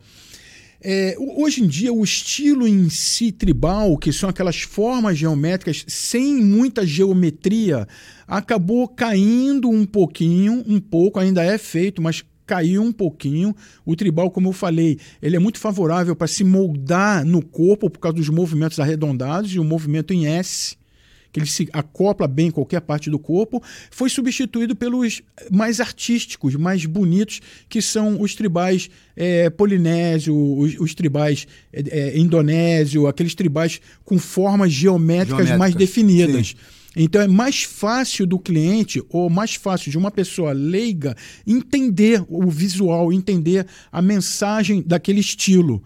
Entende? O, o, o Maori, que o pessoal chama de Maori, Entende? É, então ele, ele ficou mais bonito, sendo que muita gente é, é, esquece a origem, esquece que o, o, tribal ele vem há muito, muito, muito tempo. Sim. Ô Beto, é, por exemplo, antigamente até hoje, né? Tem um pessoal, é, pessoas na praia, locais turísticos, né? Que faz a chamada pintuagem, né? Que antigamente o pessoal fazia com a canetinha sim. e depois passava um verniz em cima para durar um, dois dias, sei lá. Sim, sim. E depois veio a tatuagem de rena, né? Sim, sim. Você, aí eu sempre achei, inicialmente eu achava a coisa meio escrota, eu, como tatuado, como amante da tatuagem, falei, aí depois eu pensei assim, porra, dois, dois, duas setas, uma para um lado e outra para o outro. Estou até desenhando aqui as setas. Com relação à pessoa que faz, de repente o cara está ali começando com a sua canetinha e depois pode migrar para tatuagem, que houve com o nosso querido Claudinho, irmão do Carlinhos Tatu. Sim. Né? E com relação ao cara que está fazendo a sua tatuagem de renda, de rena para poder pagar ali de bonitão na, no, no, carnaval, ali no Parracha, na Rua da Ajuda, o cara também pode ser um teste para ver se ele acha mesmo, se é aquilo mesmo que ele quer. Né? Se ele realmente se sente bem com uma tatuagem, etc. Sim, sim. É, como é que você vê isso? Olha, eu, eu vejo é, de, por, um, por um lado muito positivo. É, como a gente já falou no início da nossa conversa, tatuagem dói sangue não sai mais. Então não considere isso tatuagem. Eu chamava é, de pintuagem. Pintuagem ou rena. Ou rena. Desenho, é, Desenho de rena. de rena. Isso não é tatuagem. Então eu vejo com muito bons olhos. Inclusive, um dos primeiros, se não o primeiro, a fazer rena e esse tipo de pintura fui eu. Eu Comecei... não sabia disso. É. Eu tô, primeira vez que teve rena aqui no Brasil, eu que trouxe. É, primeira vez que foi feito é, pinturas é, simulando tatuagem, fui eu. É, exatamente para quê? É exatamente para fazer o que você acabou de falar. Para pessoa, é, para pessoa, é, pô, será que eu quero? Será que eu não quero? Vem cá, senta aqui. Pegava o reto projetor, fazia o desenho. Daqui a uns 3, 4 dias você volta, se você quiser tatuar tinha aqueles que voltavam para tatuar, tinha aqueles que não voltavam para tatuar. Então eu achei o máximo aquilo, proporcionar isso para o cliente. Uma coisa muito interessante que aconteceu, é, teve um tempo atrás, eu não me lembro, 90, no finalzinho da década de 90, o, o é, Barra Shopping Fashion Mall. Eu fui contratado para fazer as pinturas, é, simular tatuagem na, na, nas modelos que iam desfilar. E entre um desfile e outro, né, as personalidades que estavam lá é, queriam fazer uma simulação de tatuagem. De rena. Não, de, de, de caneta. De caneta. Eu usava a reto projetora, que é a que mais fixava. É, aí o, o, organizador perguntou, Beto, quanto é que você me cobra para participar do evento? Aí eu falei, olha só, eu vou cobrar por período ou vou cobrar por por desenho. Tá, por desenho. Ah, não, você vai fazer umas três, quatro, é, cobra por período. Eu falei, ah, tudo. Olha, por período não faz muito sentido. Eu vou cobrar 60 reais por tatuagem, tá bom? Tá bom. Meu irmão, eu chegava lá de manhã, ficava até 4 horas da manhã, tinha briga, tinha fila para fazer pra tatuar. Pintura. Acabou, ao invés de eu ganhar 300 reais, acabei ganhando 6 mil reais. Que beleza, hein? Todo mundo, todo mundo. Fui, fiz outro evento na Bahia de desfile também, e assim começou a se difundir o trabalho de rena, o trabalho de pintura, que eu chamo de pintuagem, não tatuagem. E isso foi muito positivo. É, durante muitos anos, eu mesmo usava esse artifício para dar a oportunidade da pessoa indecisa de, ter, de se aproximar. Detalhe, eu faço isso até hoje. Até hoje. Por exemplo, chega uma, um, uma, uma, filha de um, de um amigo meu, pô, Beto, olha, quer fazer uma tatuagem. Não, mas ela é muito jovem. Não, não, não pode, mas vem cá, que eu vou te dar um presente. Faça um carimbinho, faça um desenhozinho, estampo. Fiz nas tuas filhas. Ah, fez, Fiz, eu lembro. Desenhei. E elas acharam o máximo. Então eu vejo com muito bons olhos, muito bons olhos. Inclusive, tem um pessoal que ganha um dinheirinho, é, é, vive de fazer essas pinturas. Talvez não tenham condições financeiras Sim. de investir em equipamento, em tudo mais, ou até condições técnicas né, de desenvolver uma tatuagem com segurança, com tudo, e usam isso para sobreviver. Eu acho isso bacana. Uma coisa, uma frase célebre quem conhece o Beto, quem é amigo dele, quem é cliente dele, né? Sabe que ele fala o seguinte, que a tatuagem com o nome de esposa, marido, namorado, hum, namorada, é a única que lhe dá dois prazeres. Na hora que você faz e, e na, hora, hora que, que, você cobre. Cobrir. Você já cobriu, você mantém essa posição e você já cobriu muita tatuagem com o nome de, de marido, de esposa? Olha, eu vou te falar, cara, que desde que eu iniciei na tatuagem profissional, né? Porque eu não conto muito a minha época de fazer tatuagem na escola, né? eu fazia tatuagem na rua. Isso daí eu não conto muito. Eu conto a parte profissional. Cara, perdi a conta. Isso acontece essa semana, essa semana que passou, eu cobri dois nomes. Então, é uma coisa muito comum, muito comum. Aí eu me lembrei aqui, você está falando negócio de início, você falou que falou do, do Barra Shopping Fashion Week. Aí eu me lembro, né? Eu iniciei minha carreira na Bahia, na Raul da Ajuda, né, e lá tinha é, alguns tatuadores. O Gustavo Argentino, que eu tenho a tatuagem dele, duas tatuagens dele, muito bom. O Lelo, que era meu camarada, também muito bom tatuador, tá na gringa. E o Grande Binga, né? É o Binga. Das antigas, um dos, acho que um dos precursores, se não for o precursor da tatuagem na Bahia. No, no beijo Nordeste, sem dúvida. Beijo pro Binga. Meu brother, né? beijão, Binga. Grande Binga, né? Lá na Bahia. Então é o seguinte, aí eu trabalhava numa casa chamada Buraco Louco, né? Que é uma casa, um castelo no meio da praia, não sei o quê. E uma vez a gente, o Lelo fez uma promoção lá e a gente sorteou uma tatuagem. Só que o cara que ganhou não apareceu. A tatuagem no valor de até tanto. E eu já pelas contas, já doidão, né, meu irmão? De madrugada, tinha tocado, já 5 horas da manhã. Aí eu tinha uma namoradinha francesa que, que tava lá comigo né? Não vou mencionar o nome, porque não Fran... é o caso. Mas francesa da França mesmo? É da França mesmo. Era francesa da França, não era fajuta, não. É, mãe francesa, pai francês, mãe, tudo, é francesa. Aí tá, eu tinha uma ave, né? É, polinésia ou taitiana, que o nome era o mesmo nome dessa moça. E eu fiz lá tatuagem, né? Ah, de madrugada, doidão. Aí a mina ficou toda contente, não sei o quê. Aí depois a gente terminou, né? Aí a mina foi sair comigo o tempo, teve aqueles rivais que a gente faz, né? Aí ela percebeu que eu havia, foi, foi você, inclusive, que desfigurou. A ave virou um negócio ali meio esquisito. Ah, eu me lembro. É, aí a, a, moça ficou chateada. Pô, mas, ah, cara, deixa. O corpo é meu. Eu me lembro até o nome dela. É, mas o mais engraçado é o seguinte: é que, pô, ficou, era uma ave taitiana. Aí ficou um negócio meio desfigurado. Aí chega as pessoas perguntam, mas o que, que é isso aqui? Isso aqui é o Deus Sagrado do Alasca, porra, maneiro. Hein? A desinformação é tudo. Desinformação. É, então, mas aí, todo esse gancho, né? Eu tava lá, me arrependi não, porque eu, quando eu acordei no dia seguinte, vi, eu tava ali namorandinho, aquele verão em Arraial da Ajuda, aquela terra paradisíaca. Inclusive a minha amiga Lu Feijó, beijo pra ela, tá tatuando hoje em dia lá em Arraial da Ajuda, entre as várias minas aí que estão representando a área da tatu. Grande DJ, grande tatuadora Lu Feijó, beijo pra Lu.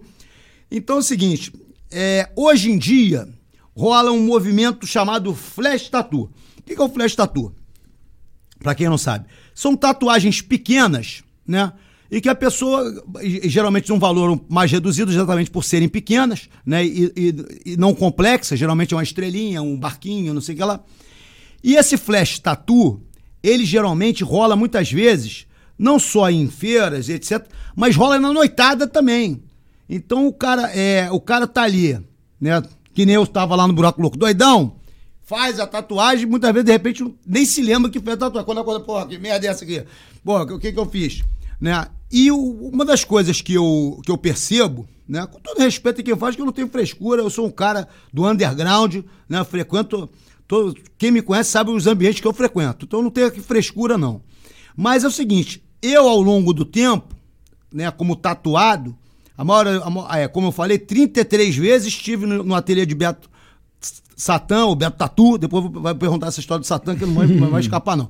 É, lá no seu ateliê, que a gente entra, meu amigo, se você for visitar lá, é Xavier da Silveira, qual o número? É 40. 40, 300... terceiro andar, sala 305, né? Isso, Isso. Até o endereço eu sei de cor.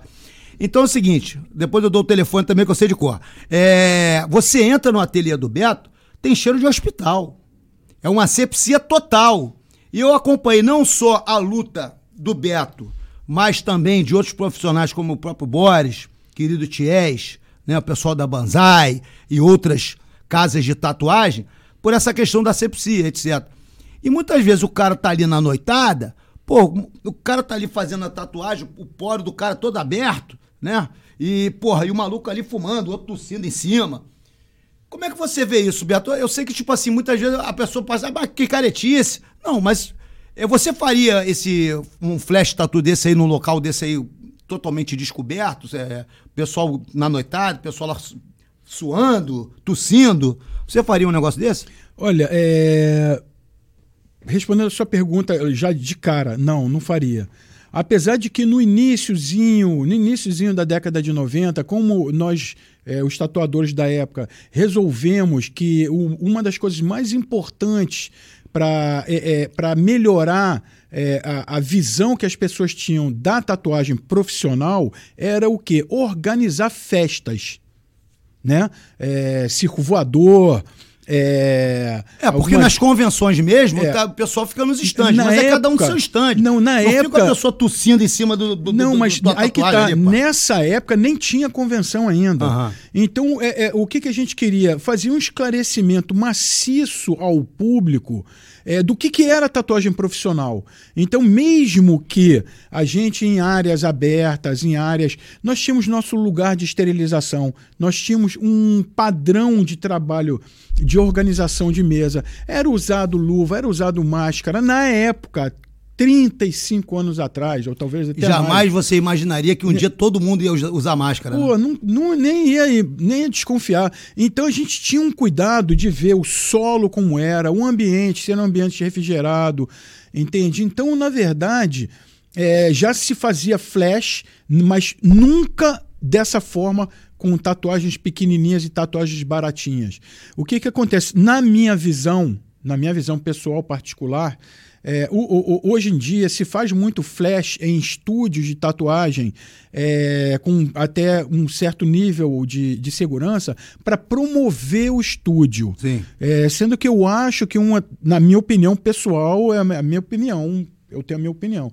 Essa forma de promover o tatuador, promover o estúdio, fazendo tatuagens. Liquidação. É, baratinhas, e não é uma forma boa de divulgação. Né? Eles fazem isso durante um tempo e depois tem que parar, porque senão ah, eu a pessoa... mesmo já fiz, inclusive, é, é, pessoa... eventos é, onde é, era o dia do, do Flash Tattoo. Então, é, tipo assim, aí, tinha um evento rolando e, é, e quando, quando, a pessoa vai querer cobrar o preço dela, ah, mas você fez essa daqui por 15 reais, 20 reais, tinha tatuagem de 30 reais. Quer dizer, como é que dá para pagar um equipamento, um, um, um, um, equipamento que é totalmente descartável? É, agora, é, isso em estúdios de tatuagem, eu, eu, eu particularmente não acho uma boa. Eu fui. Como estratégia. Pedi, pediram diversas vezes, Beto, faz um flash, faz um flash, faz. Eu falei, não, no meu estúdio não tem, não tem como rolar isso. Não faz parte da minha visão. É, tem, tem lugares já saindo do estúdio, uhum. restaurantes, é, barbeiros, é, diversos tipos de, é, de, de, de, trabalhos que não tem nada a ver com tatuagem e que querem promover o seu estabelecimento, colocam um cara, ah, você sabe tatuar? Ah, então vem cá, tatua aqui. Cara, olha, eu vi em, em, em, em é, é, eventos de motociclismo, eventos de roupa, as pessoas trabalhando sem zero asepsia. Eu acho que eu reparei sem que nem luva, sequer trocava agulha. Não, inclusive Entende? isso aí é uma coisa então, eu, né? eu, eu trabalhei a minha vida Pô, inteira. O HIV tá aí, é, DST, é hepatite. Você imagina, você imagina que na minha época de início, sequer a gente usava luva, não existia essas, essas doenças. Quando começou a aparecer essas doenças, nós legalizamos as lojas, abrimos ao, com alvará, com licenciamento, é, começamos a incrementar ao máximo as formas de esterilização e a selecionar aqueles material que deveriam ser descartados. Entende? Então, teve, durante toda a minha carreira, uma preparação, é, não só para mim, mas para todos aqueles que iriam entrar no mundo da tatuagem, é, a, a, forma é, é, é, que tinha que se trabalhar. Nós criamos o Tatu Clube do Rio de Janeiro. Houve uma, uma. Save Your Skin. É, Exato. Houve uma pequena adesão dos tatuadores porque as normas para entrar eram rigorosíssimas. Tinha que ter piso, tinha que ter pintura, não podia ter quadro dentro da loja, não podia se usar droga, não podia beber dentro de estúdio. Hoje em dia tem estúdio de tatuagem que vende bebida. Eu acho para hoje em dia até legal. Você acha o seguinte, que é, tem alguns amigos meus, inclusive clientes seus, que gostam de tomar uma cana antes de tatuar. Você acha isso positivo? Para de repente o cara suavizar. E hoje, dia, e hoje eu vi no Instagram, por acaso, é, esse negócio de algoritmo é incrível, né? Aí, como eu tô anunciando o Beto Tatu, não sei o que ela. É, diz, tava anunciando ali um creme anestésico que, Nossa, que faz você não sentir nada durante a sessão. Esse creme aí existe. O que, que você acha da utilização é, da caninha da roça Eita, ou, ou, ou, do anestésico no local? Cara, olha só, eu sou, eu tenho, eu tenho que é, falar com todo respeito à, à nova geração. Eu queria só deixar bem claro que eu sou de uma outra geração e dificilmente eu migro para o igual ou para o pior. Eu migro sim, eu estou sempre evoluindo, estou sempre aprendendo para o melhor. Então, eu, se chegar na minha loja com cheiro ou com postura de, de pessoa que bebeu, eu nem falo. Nem, eu, é, por favor, peço para minha assistente atender e para dispensar, não dou nem ideia. Primeiro, porque não vai saber definir um desenho, não vai saber dizer o que quer. É, é, é, eu não tenho, eu não consigo é, lidar com a pessoa é, que não estiver sintonizada comigo. Eu lido com arte, é uma, eu lido com, com, com, com, saúde, eu lido com o corpo da pessoa. É uma responsabilidade muito grande. uma coisa que hipoteticamente pessoa, é eterna, né? É, a pessoa, sobre efeito de quaisquer que seja a droga, a droga sequer entra no meu estabelecimento é, a gente tinha, só que era muito agressivo, a gente resolveu tirar. Na porta de entrada dos nossos ateliês tinha que era proibido. É, Para você ter uma ideia, não é só bebida, não. Era proibido tatuar mão, era proibido tatuar face. Fases, hein? Que fique bem claro isso, fases diferentes. Não se tatuava genitais, não se tatuava pessoas com, com, com, com é, é, indícios de Você já tatuou alguma genital? Já tatuei, já. De, é, de um tempo para cá, sim. A cantora, a cantora Anitta, por exemplo, ela muito, há um tempo atrás ela fez uma tatuagem no ânus, né? Que deu o que falar. É, você já tatuou algum, algum ânus? O, an, o ânus não. Nem, nem, nem, a, nem a, o que as meninas chamam de pepeca, não. Era, normalmente era virilha. Homem, então, nem se fala. Homem, nem, nem quero saber. É, não tenho nada contra, mas não, não, é, mas, é, não é minha praia. Mas antigamente muita gente é, tinha. É, como é que. É, proibia, né? Não, não, não é, fazia o, esse tipo o, de trabalho. Proibia, não, não fazia, se não, negava não, a fazer esse é, tipo de trabalho. O estúdio de tatuagem que quisesse portar o nosso é, certificado, nosso selo, Do que era exatamente Club. o Save Skin, ele era proibido de tatuar mão, pé, rosto e genitais, porque tinha uma razão. Porque na época a tatuagem já por si só marginalizava a pessoa, a, a tatuagem rotulava uma pessoa. Então o que acontecia? Como é, é, começaram a surgir, a vir clientes cada vez mais jovens e de diversas. É, níveis sociais, diversos níveis de cultura. E o que acontecia? Uma tatuagem na mão, antigamente, como era, ainda tinha um preconceito muito forte, isso denegria a imagem da pessoa. A pessoa não conseguia um emprego. Por exemplo, você faz uma tatuagem no bíceps, você bota uma camisa, um terno, acabou. Uma tatuagem na mão, ela ia ficar sempre exposta. Eu tenho, eu tenho aqui no dedo, né? É, eu, por exemplo, eu fiz é. a minha tatuagem na mão há seis, sete anos atrás, eu achei que eu nunca ia tatuar, uma tatu, fazer uma tatuagem na, na mão. Nunca, eu, eu, nunca, eu sempre fui contra. Porque preservar a integridade física da pessoa. Tatuagem em face, então, na época, nem pensar. Porque como você ia conseguir um emprego? Então, qualquer coisa que a gente fizesse dentro de um estúdio de tatuagem que prejudicasse de a alguma pessoa, forma a cliente. pessoa, isso acabava denigrindo a imagem da tatuagem. E a nossa luta na época era para tirar a tatuagem é, do submundo desse tipo de visão negativa. Então, na época, era proibido. Então, o que, que aconteceu? Eu acho que de um tempo para cá, é, nós, nós, os mais antigos, quebramos tantas barreiras que o pessoal mais novo ficou, falo com respeito, obviamente, é, ficou sem ter o que transpor. O, qual é a última barreira que tem dentro do mundo da tatuagem para o cliente? Tatuagem em mão, em rosto e genitais. Então você vê muito desses jovens mas, aí mas, com tatuagem em mas rosto. Mas você acredita, por exemplo, que é, hoje em dia é, essa tatuagem de genital ela, ela, virou comum? Porque deve doer para Das tatuagens que eu fiz, a que mais doeu, o Beto vai se lembrar, é a cara do Kron, Deus do Aço, né? Na costela. Na costela. Quando ele meteu a primeira canetada, quase que eu mandei parar.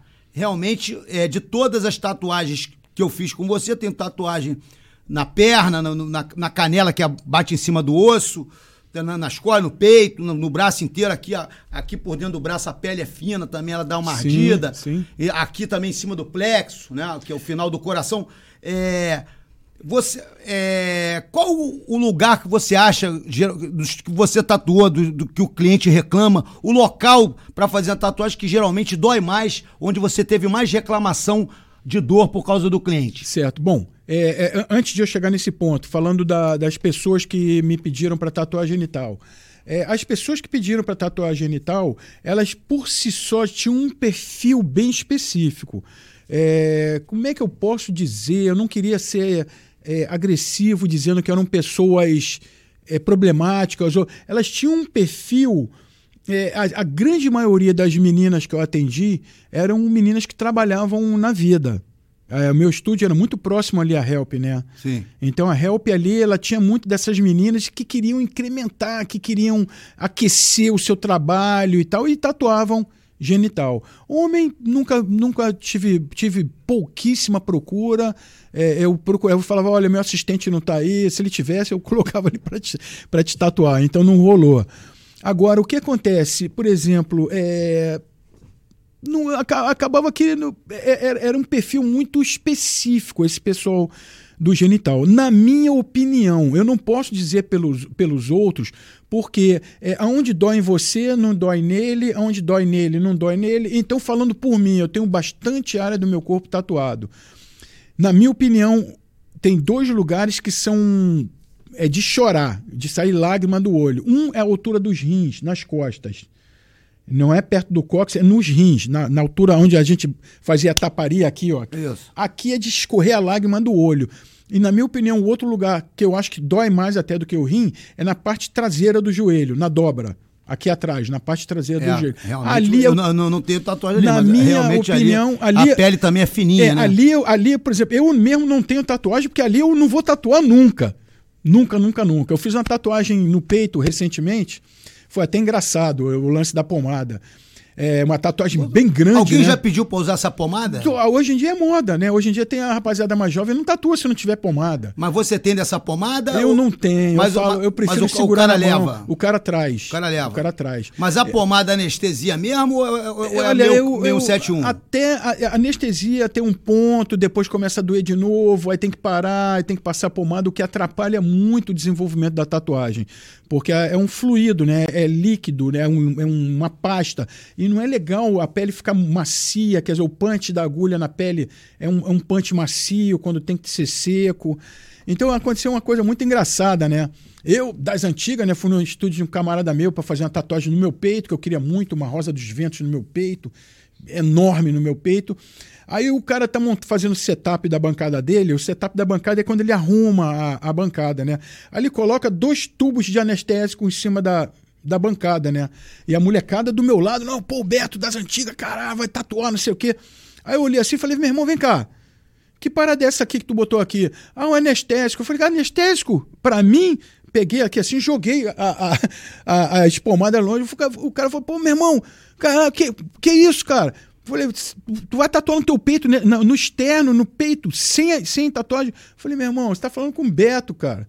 Você acha que eu vou tatuar com, com, com anestésico? Aí os caras arregalaram o olho, né? Mano velho, quando o cara fez a primeira linha, Aí eu olhando assim, não podendo fazer cara de, de, de, de, dor, né, cara? O tempão que eu não tatuava, né? E a molecada como do meu lado, assim, só olhando pros meus é, olhos depois assim. Depois de você ter arremessado é, lá porra, o, meu o irmão. creme longe, pô. Aí, três horas e tal de tatuagem no peito, já, se tivesse mais cinco minutos, já falar, cadê? Vem cá, pega aquela, pega, pega aquela pomada ali, ó. Sem brincadeira. Aí, ajuda. Mas eu acho que como a minha cabeça ainda é uma cabeça antiga, né? Eu dificilmente mudo, né? Como eu falei, eu mudo se for para melhor. É, eu acho que tira a essência da tatuagem. Aquela coisa de você se orgulhar de ter feito, de ter superado. É, 99% dos meus clientes não usam pomada. E olha que eu tenho fechamentos de braço, fechamento de costas, não usam pomada. Hoje em dia, é, eu até, eu até concordo que se a pessoa quiser usar por escolha própria, é, que use. É, eu ainda não vi um produto tão eficiente assim. Eu já ouvi dizer que tem, mas eu ainda não, não, não experimentei, não testei, porque a, a, técnica que eu uso, eu prefiro usar uma agulha é, é, boa, muito boa. Eu investo em, em, material de excelente qualidade, um bom transformador, uma boa máquina e segurar na mão. Não só na mão, mas saber interpretar as, as as contrações do corpo da pessoa, os olhares, o suor dela, e você medir na mão, na técnica, e tornar a tatuagem uma tatuagem não sacrificante. Não digo que seria agradável, mas não tão dolorosa ao ponto de ter que usar uma pomada anestésica. Essa é a minha opinião em relação a isso. Tem algum símbolo ou desenho que você já se negou a fazer por um cliente? É sim, é, símbolos que transmitam é, negatividade ao meu, ao meu olhar, ao meu ver, porque se a pessoa está vindo tatuar, para ela não significa, né? Então, para o meu olhar, para a minha visão, se eu achar que é um desenho que, que seja um desenho que transmita maldade, perversidade, é, símbolos eu não queria nem citar nomes, mas símbolos... Por exemplo, você é um, é um judeu. Sim. Já teve gente que chegou no seu ateliê pedindo para tatuar suástica, ou SS, ou qualquer outro símbolo que remeta a, ao, ao Reich? Já, já sim. Obviamente eu me neguei.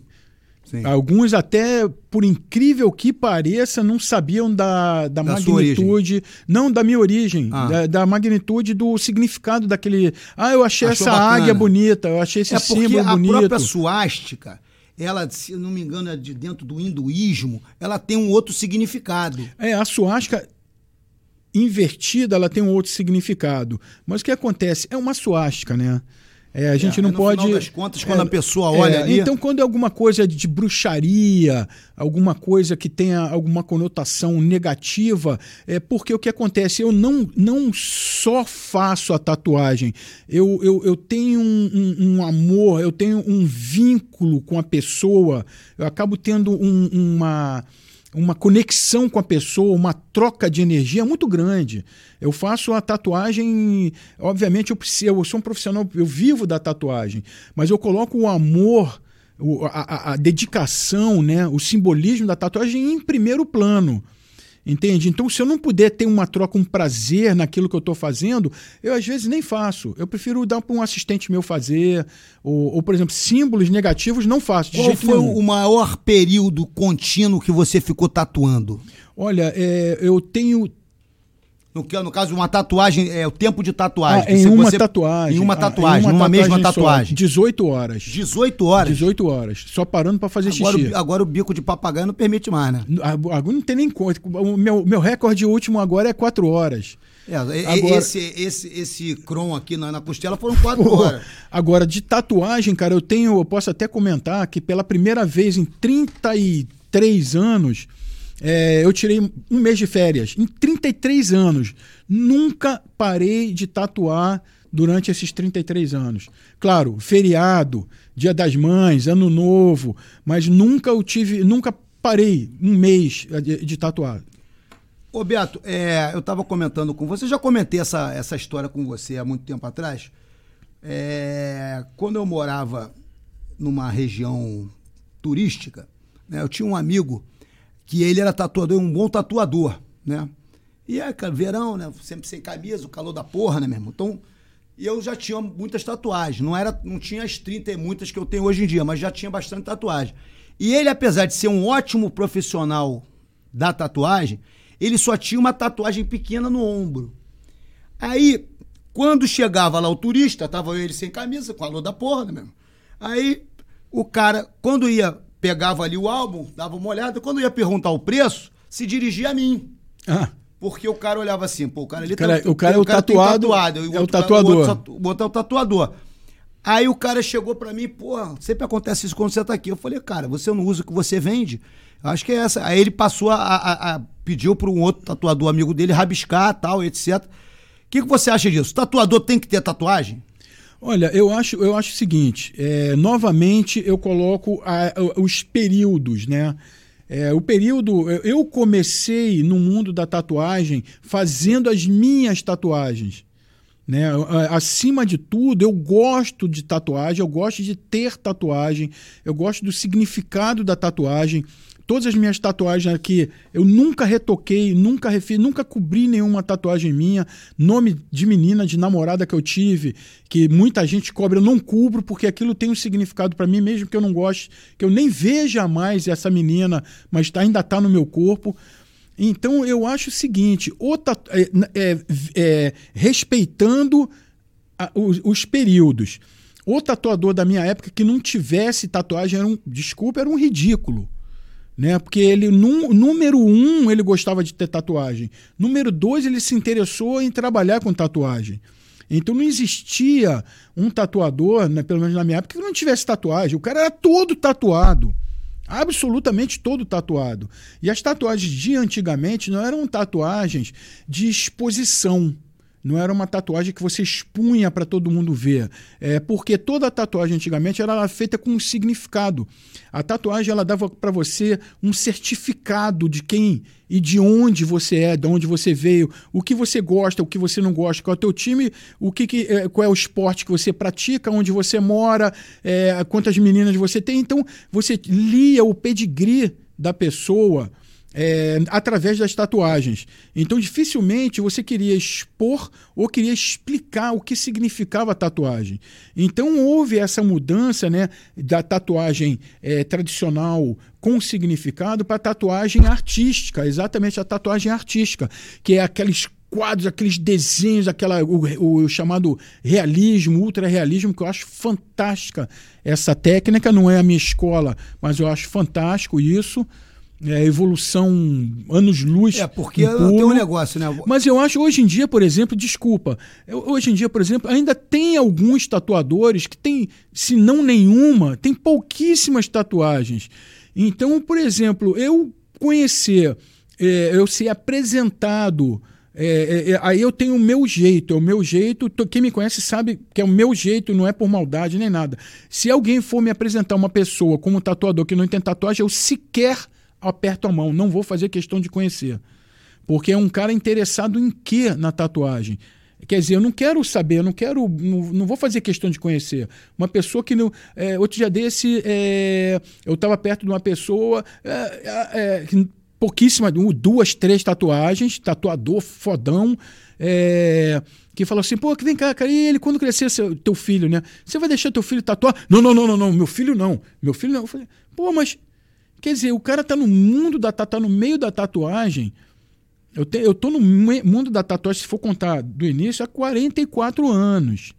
Entende? Então vi muita coisa acontecer. Então acho que o vínculo com a tatuagem em si, não com a arte da tatuagem, mas com a postura, com ser tatu, com ser tatuado, eu, eu, acho que é, eu acho que é acima de tudo. Então, um tatuador que faz tatuagens nos outros, que não gosta de ter tatuagem, eu até tive um debate com um cara desse e o que ele falou para mim, eu até aceitei, acabei virando amigo dele, aceitei, porque ele falou, o nível técnico dele era tão grande em termos de qualidade artística, qualidade de desenho e qualidade de tatuagem em si, que ele não via em nenhum outro tatuador alguém capaz de fazer uma tatuagem nele.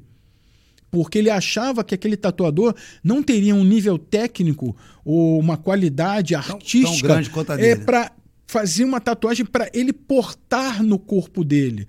Tanto que a única tatuagem que ele tem foi ele mesmo que fez nele mesmo. Eu aceitei. Eu, eu, aceitei, eu apertei a mão dele, falei, beijei e, ele. E você viu também é, a qualidade do, é, do, do, do então trabalho. Então deu para compreender. Agora, diferente de uma pessoa que não tem tatuagem porque não gosta de ter tatuagem. E tem aquela questão também, né, o, o, o Beto? A gente conheceu é, algumas pessoas, eu conheci algumas pessoas que são especialistas em rosto, que é um negócio bem difícil. Pô, Né? É, porque volta e meia, por exemplo, o cara foi tatuar o retrato do mestre Carson Grace e saiu a cara do Dedé Santana. Nossa, a coisa mais ou menos assim.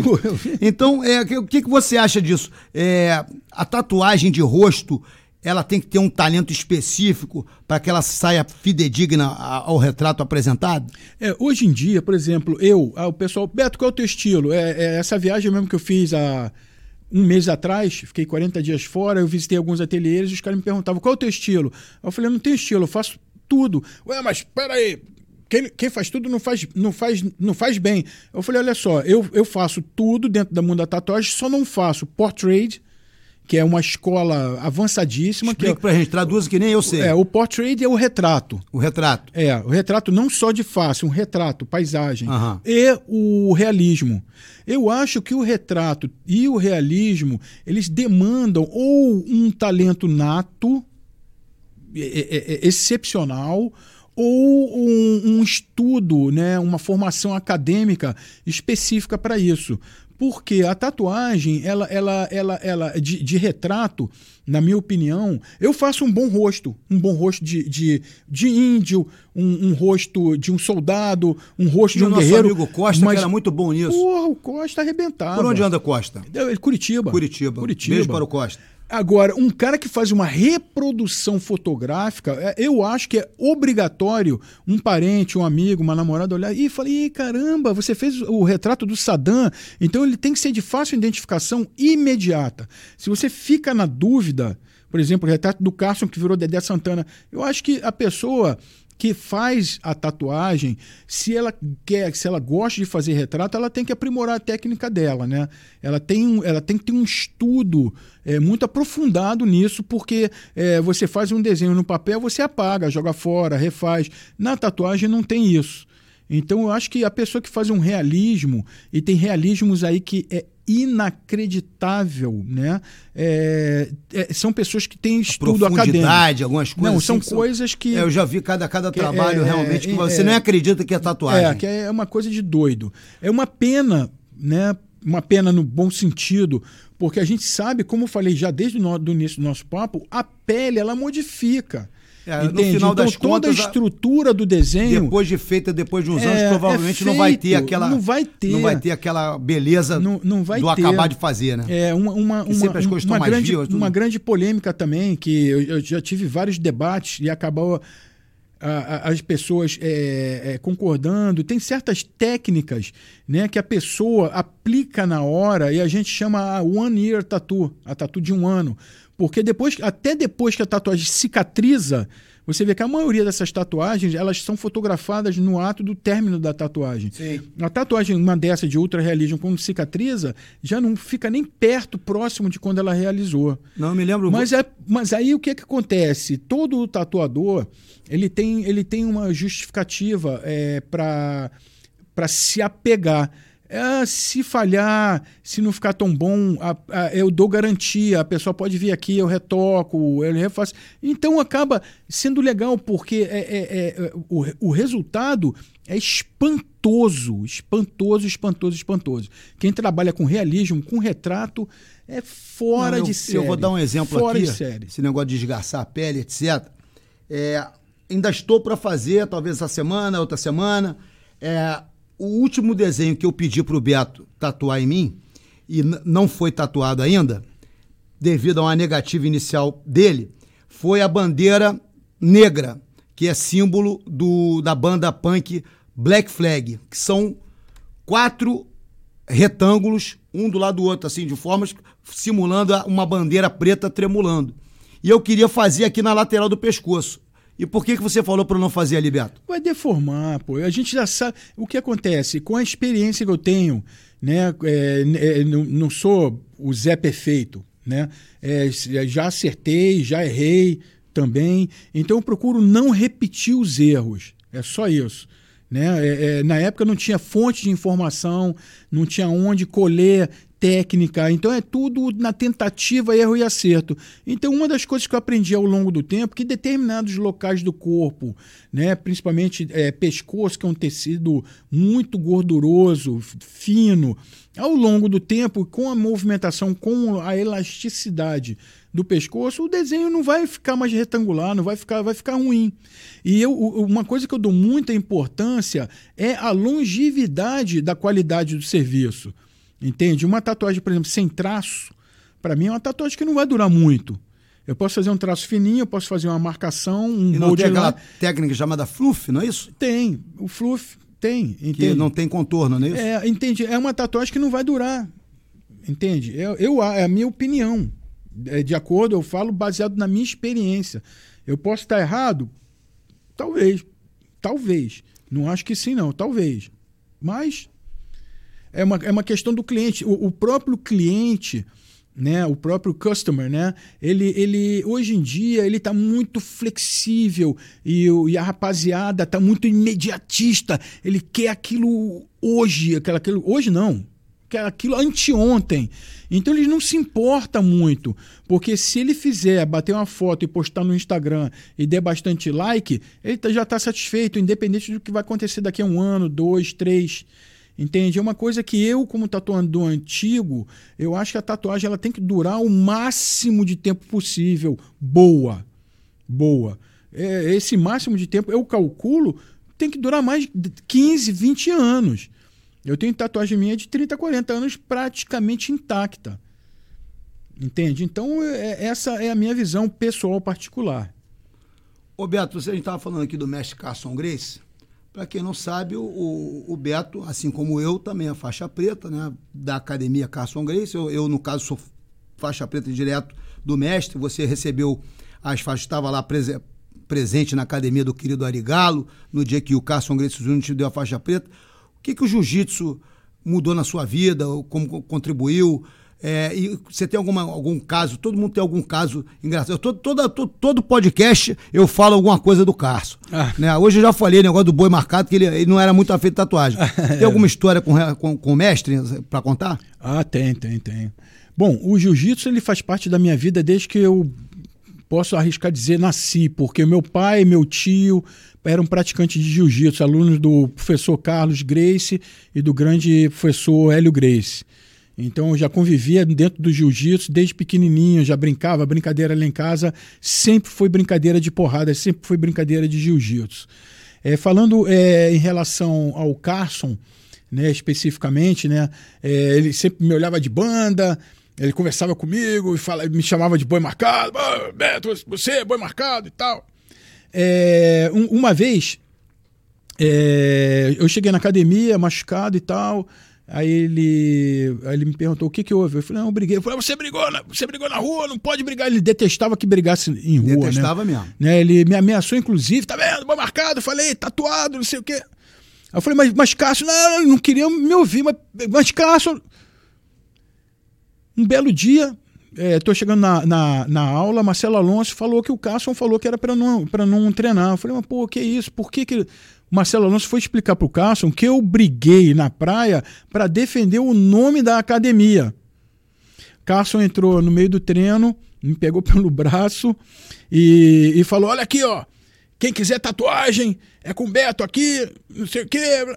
Eu achei isso muito você engraçado, acabou cara. se tornando um tatuador, principalmente do pessoal vinculado ao Carso, tatuador oficial. Exatamente. Quantos bulldogs do Carson Grace você já, já Não, tatuou? é, é- é onde eu ia chegar. A partir daí, logo uma- umas duas semanas depois, quando ele já não estava mais na bronca comigo, porque eu tinha brigado na rua por causa da academia, para defender o nome da academia, eu trouxe de presente aquele clássico, né? Aquele pôster onde o 90% das fotos do- dos atletas do Carson era com aquele pôster dos dois bulldogs. Que foi criado pelo pessoal da arrebentação, salvo engano. né? É, é, foi criado pelo pessoal da arrebentação, só que o estilo estava muito cartoon. Eu dei uma estilizada, deixei ele um pouquinho mais agressivo. Sim. É, aí virou aquele pôster que é, no primeiro campeonato mundial eu fiz os paninhos é, do, do Carson e tudo mais. E a partir dali, é, do primeiro campeonato mundial, além de eu dar os paninhos para os atletas que iriam competir com o seu Paninho é nome, aquele pet que o pessoal bota atrás do kimono. isso. Então, o que, que aconteceu? Além de eu dar de presente para os atletas que iam lutar o campeonato mundial, eu falei que todo mundo me pedia para tatuar os Bulldogs, sendo que eu falei que o Cássio não deixava. Não, o Cássio não deixa, o Cássio não deixa.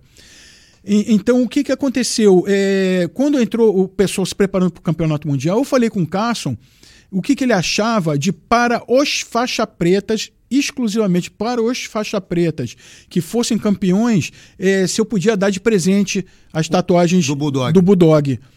Aí ele olhou assim, bateu na mesa, "Ah, pode fazer. A partir daí Começou. começou a Mas moda. mais ou menos quantos bulldogs você já tatuou? Olha, é, eu, eu, eu- eu- literalmente eu perdi a conta. Eu, olha, foram bastantes, hein?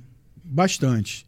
É, até hoje em dia eu ainda mantenho essa tradição. É obviamente o, o, o desenho do Bulldog praticamente era só nós que tínhamos, o pessoal da academia. Hoje em dia, com esse negócio da internet, se difundiu não só na internet, mas nas academias que tem Carson Grace pelo mundo inteiro. Então, hoje em dia, é, a pessoa que quiser fazer um- uma tatuagem do Bulldog vai pegar e vai fazer sem problema Sim. nenhum. Mas não com o Beto. Com o Beto, Não com o tradicional. Teve um, ca- um rapaz é, que treina na Carson Grace, Flórida, não sei exatamente quem, entrou na minha loja com aquele jeito poderoso, né? Como falava o nosso mestre Carson Grace. Blá! Entrou na loja, abriu a, a- abriu a porta assim, eu já olhei assim, falei, caramba, cara, vou botar esse cara pra baixo. De onde é que vai? De É, eu é falei, que vem? porra, como é que o cara entra na minha loja assim? Aí, meu irmão, é, é tu que faz a tatuagem do Carson? Eu falei, é, por quê? Não, que eu quero fazer. Falei, como assim que você quer fazer? Você é da onde? Não, eu sou da Carson Grace, Flórida. Qual é a sua graduação? Faixa azul. Eu falei, como é que é? Faixa azul? Você quer fazer a tatuagem do Carson? Você não conhece, não conhece a tradição, não? Ele, não, o que que tá, o que que tá pegando assim mesmo, Sadam? Eu Falei, pô, vou botar esse cara pra baixo. Aí eu falei, porra. Era aquele não, do, expliquei. do- do Rinaldo? Cara, eu não sei se é aluno do Rinaldo. Beijo para Rinaldo Santos. Lá. Rinaldo. Em Miami. Pô, irmãozão. Pô, aí eu falei, cara, olha só, expliquei o que- exatamente o que eu falei agora, pelo campeonato mundial, só os faixa preta que eu tatuo. Tem irmão meu que treina comigo, que não é faixa preta, que eu não faço, só quando pegar faixa preta por causa da tradição. Aí não, mas eu tenho que fazer, quanto você quer? Eu falei, olha só, agora você está me ofendendo. Eu tô falando para você que eu não vou fazer, nem por dinheiro nenhum.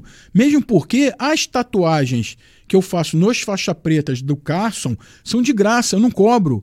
O desenho não é meu, o desenho é do Carson. Então não seria justo eu fazer uma tatuagem com o desenho do Carson e eu recebendo. Então a gente entrou num acordo que eu nunca iria cobrar. O dia que você pegar a faixa preta, você vai vir aqui e eu vou te dar de presente os Bulldogs do Carson, como eu sempre fiz e faço até hoje. Ele, poxa, mesmo, é mesmo? Você não vai fazer nenhuma tatuagenzinha em mim, não? Eu falei, não, você escolhe qualquer tatuagem aí. Aí eu ele faço fazer. qual? Ele não me lembra, ele fez uma inscrição, não me lembro o quê. O duende em cima do cogumelo. Eu não... Tradicional, né? Então o que acontece? Ele- ele- você sabe que ele compreendeu? Ele agora é faixa Absorveu. roxa, absorveu, faixa roxa, já me mandou um recado que vai correr Daqui os a, ó, campeonatos mesmo, daqui a cinco anos estão Sim, aí, tá? é, não, ele falou que vai vir fazer. Eu achei mó barato. Me conquistou, acabamos virando amigo. Eu pensando que eu ia botar ele pra baixo, acabei apertando a mão É, Pra dele e dando per- beijo nele. Pra não perder a tradição, né? Você estava falando do pano do Bulldog, né?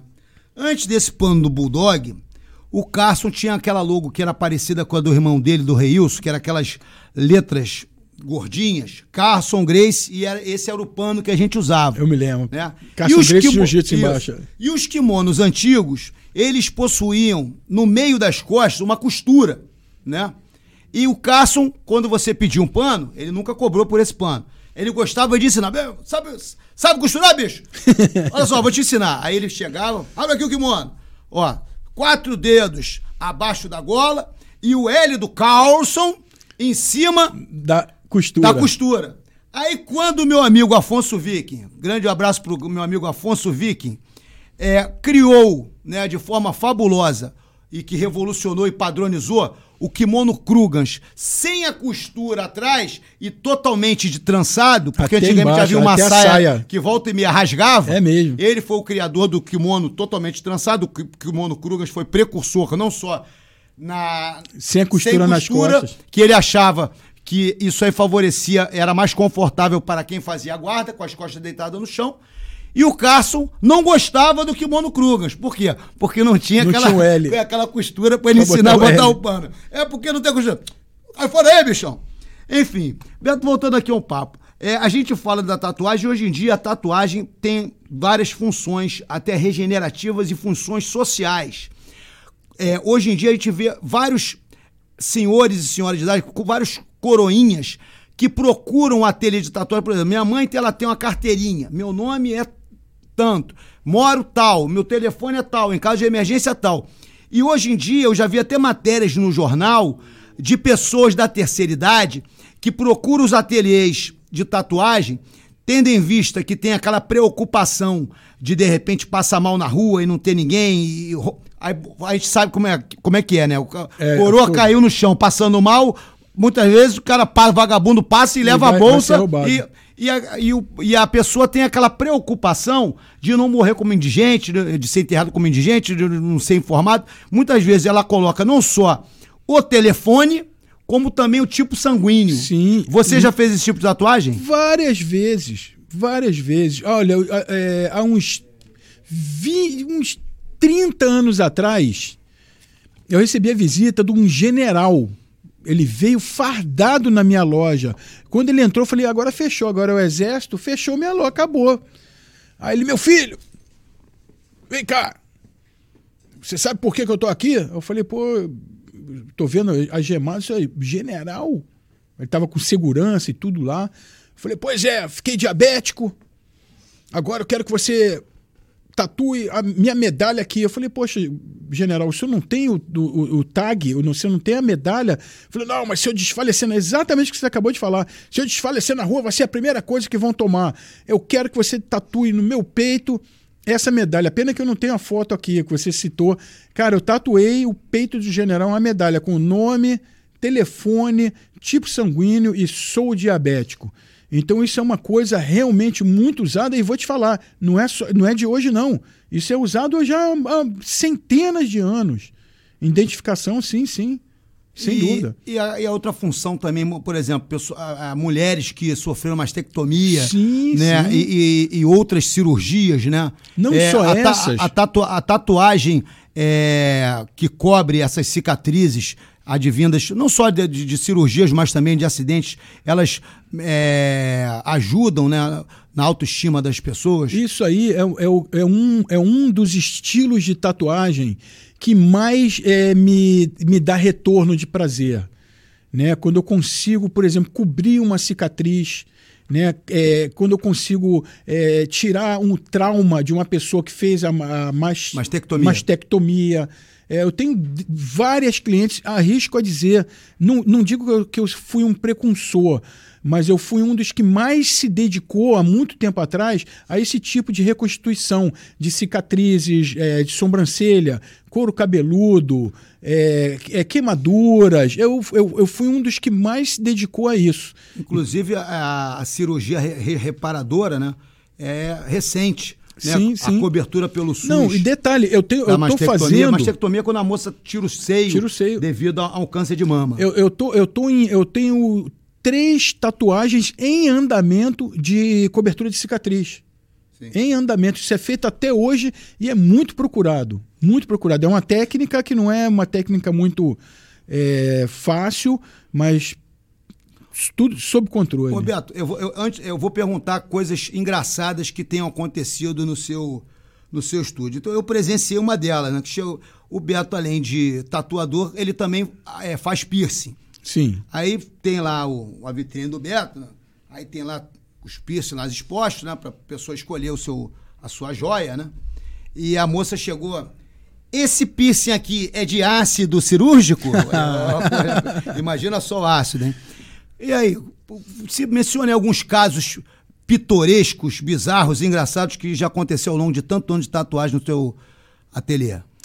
Ah, rapaz, olha, é, tiveram vários, na verdade, né? É, um, um, um, que eu achei engraçado foi, por exemplo, um, um punk.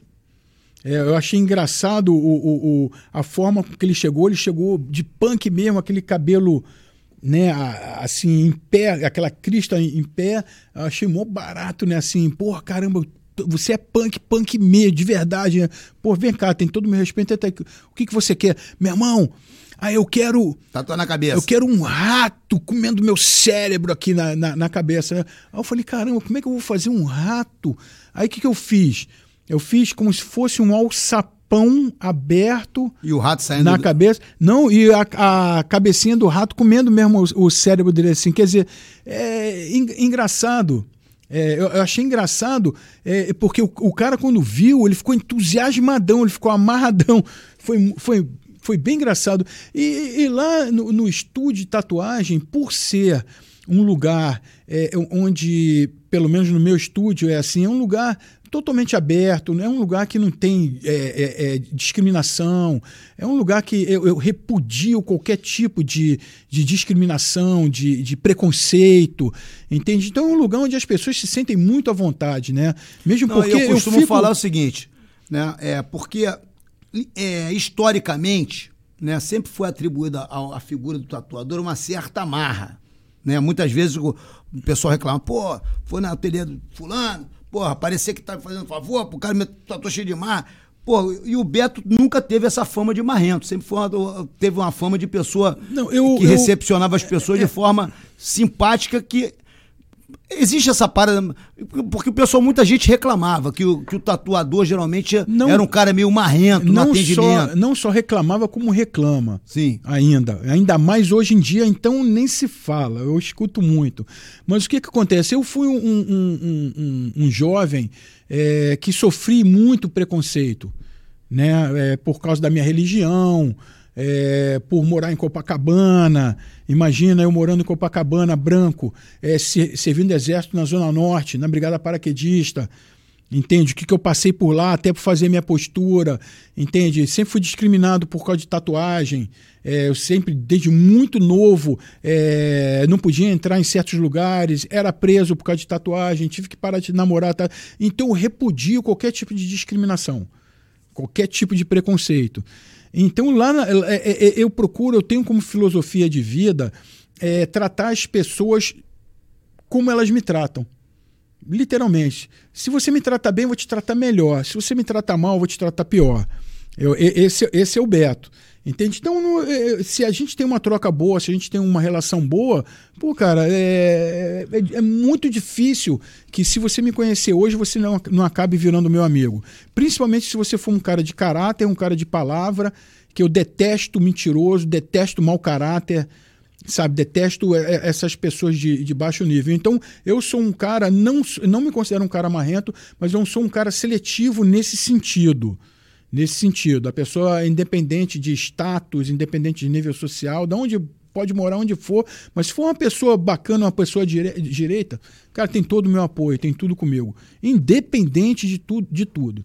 Pode ser milionário, se for um mau caráter, eu não quero nem ideia. Então, mais uma vez, pedindo para você que está em casa curtindo o nosso podcast, para que se inscreva no nosso canal do YouTube. É importantíssimo que você se inscreva no nosso canal do YouTube para a gente ter a continuidade do Sadam Podcast. Toda semana, toda segunda-feira, a gente está aqui trazendo personalidades de diversas áreas, uma coisa que tem contribuído com a informação das pessoas. É um podcast democrático, aqui não tem coisa panfletária, a gente fala de tudo, inclusive também de política, porque tudo está associado à política, mas não é um, podcast de política, é um podcast de tudo, né? É tudo de tudo um pouco, na medida do possível que a gente vá poder travar aqui um debate. Hoje eu fiz questão de. Vocês devem estar sentindo falta de uma pessoa aqui do meu lado, mas eu fiz questão, porque eu conheço o Beto há tanto tempo, é o meu amigo há tanto tempo, eu acho que ficaria mais à vontade esse papo aqui direto que eu tenho há anos, durante horas de tatuagem fazer ele me tatuando e durante horas de, de resenha lá no quiosque da Tica, na academia, em outros lugares. Então é importantíssimo que você se inscreva no nosso canal, aciona lá o sininho para você ser informado quando a gente está ao vivo. Lembrando que esse programa está sendo transmitido ao vivo para todo o Brasil, agora são 5 para as 9 aqui no Rio de Janeiro, né? É, para todo o Brasil, todo mundo, né, pelo YouTube. Esse programa fica disponível na íntegra depois, para quem quiser assistir. Muita gente não pode, está trabalhando, está fazendo outras coisas.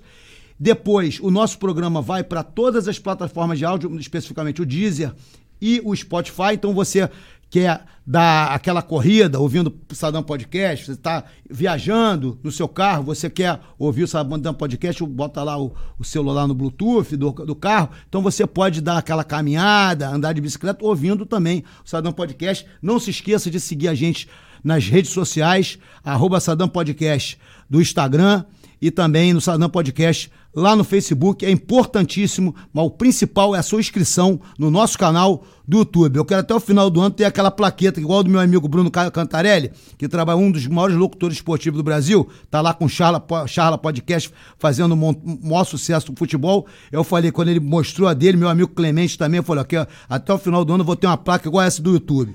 Mas voltando aqui. Deixa eu complementar uma coisa. Por exemplo, eu, é, em relação à marra, assim, hoje em dia isso tá, tem, acontece muito. Eu acho inconcebível um, um tatuador, um artista, né, é, tratar mal um cliente com marra.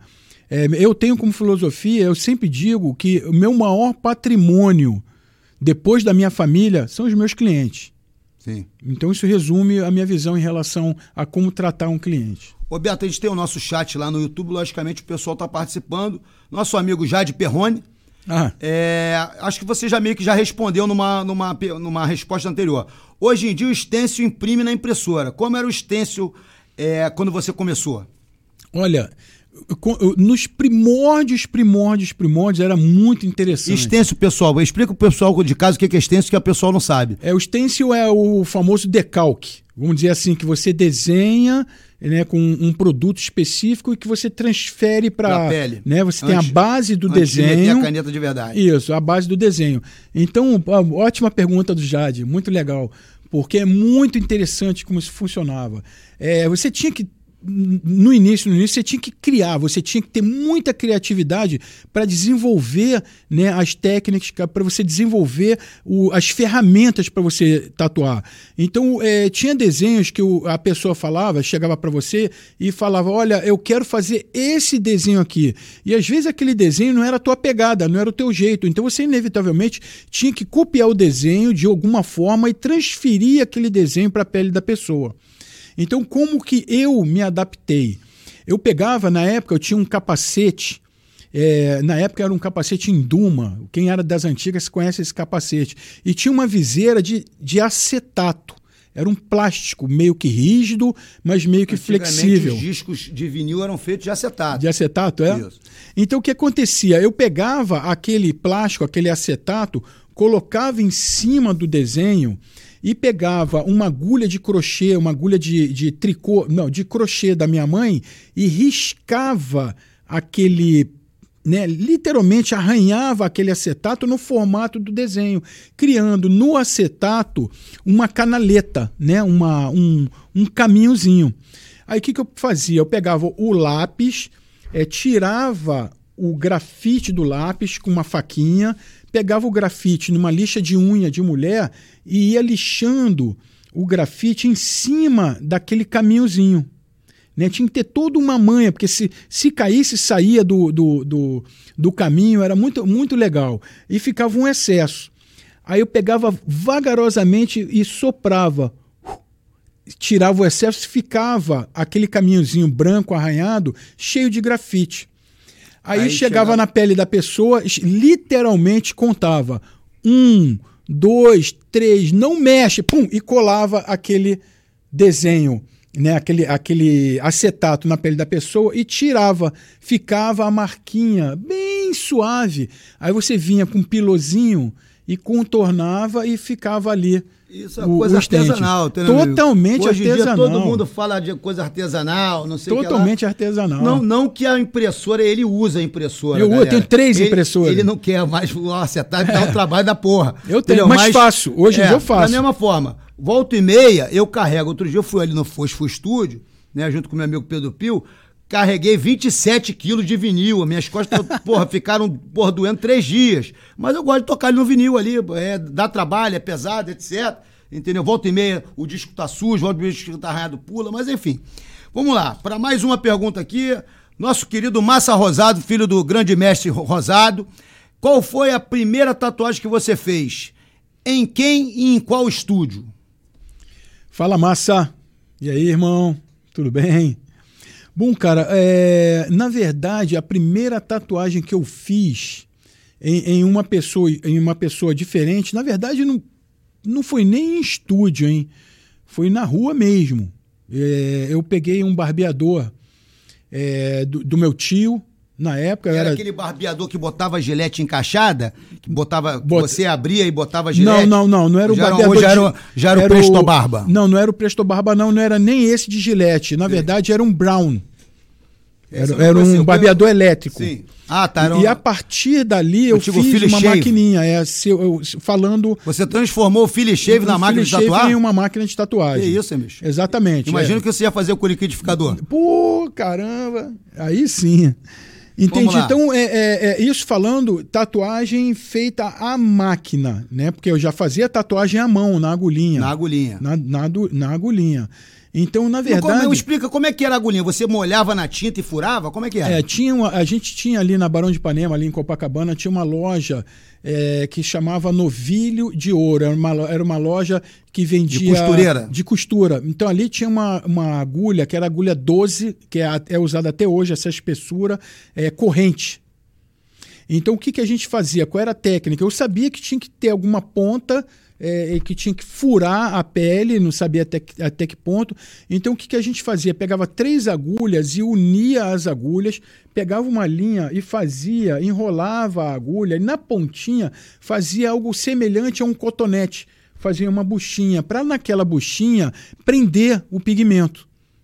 Então, a partir dali, a gente molhava no nanquim, na época era o nanquim pelican, nanquim, literalmente nanquim, que por hoje acaso... em dia, hoje em é dia são tintas específicas, Específicas. antialérgicas. É. Mas já teve caso de, de- do, do nanquim dar alguma relação alérgica? Que eu saiba, o nanquim nunca. Nunca Todas deu. as minhas... 99% das minhas tatuagens feitas de nanquim.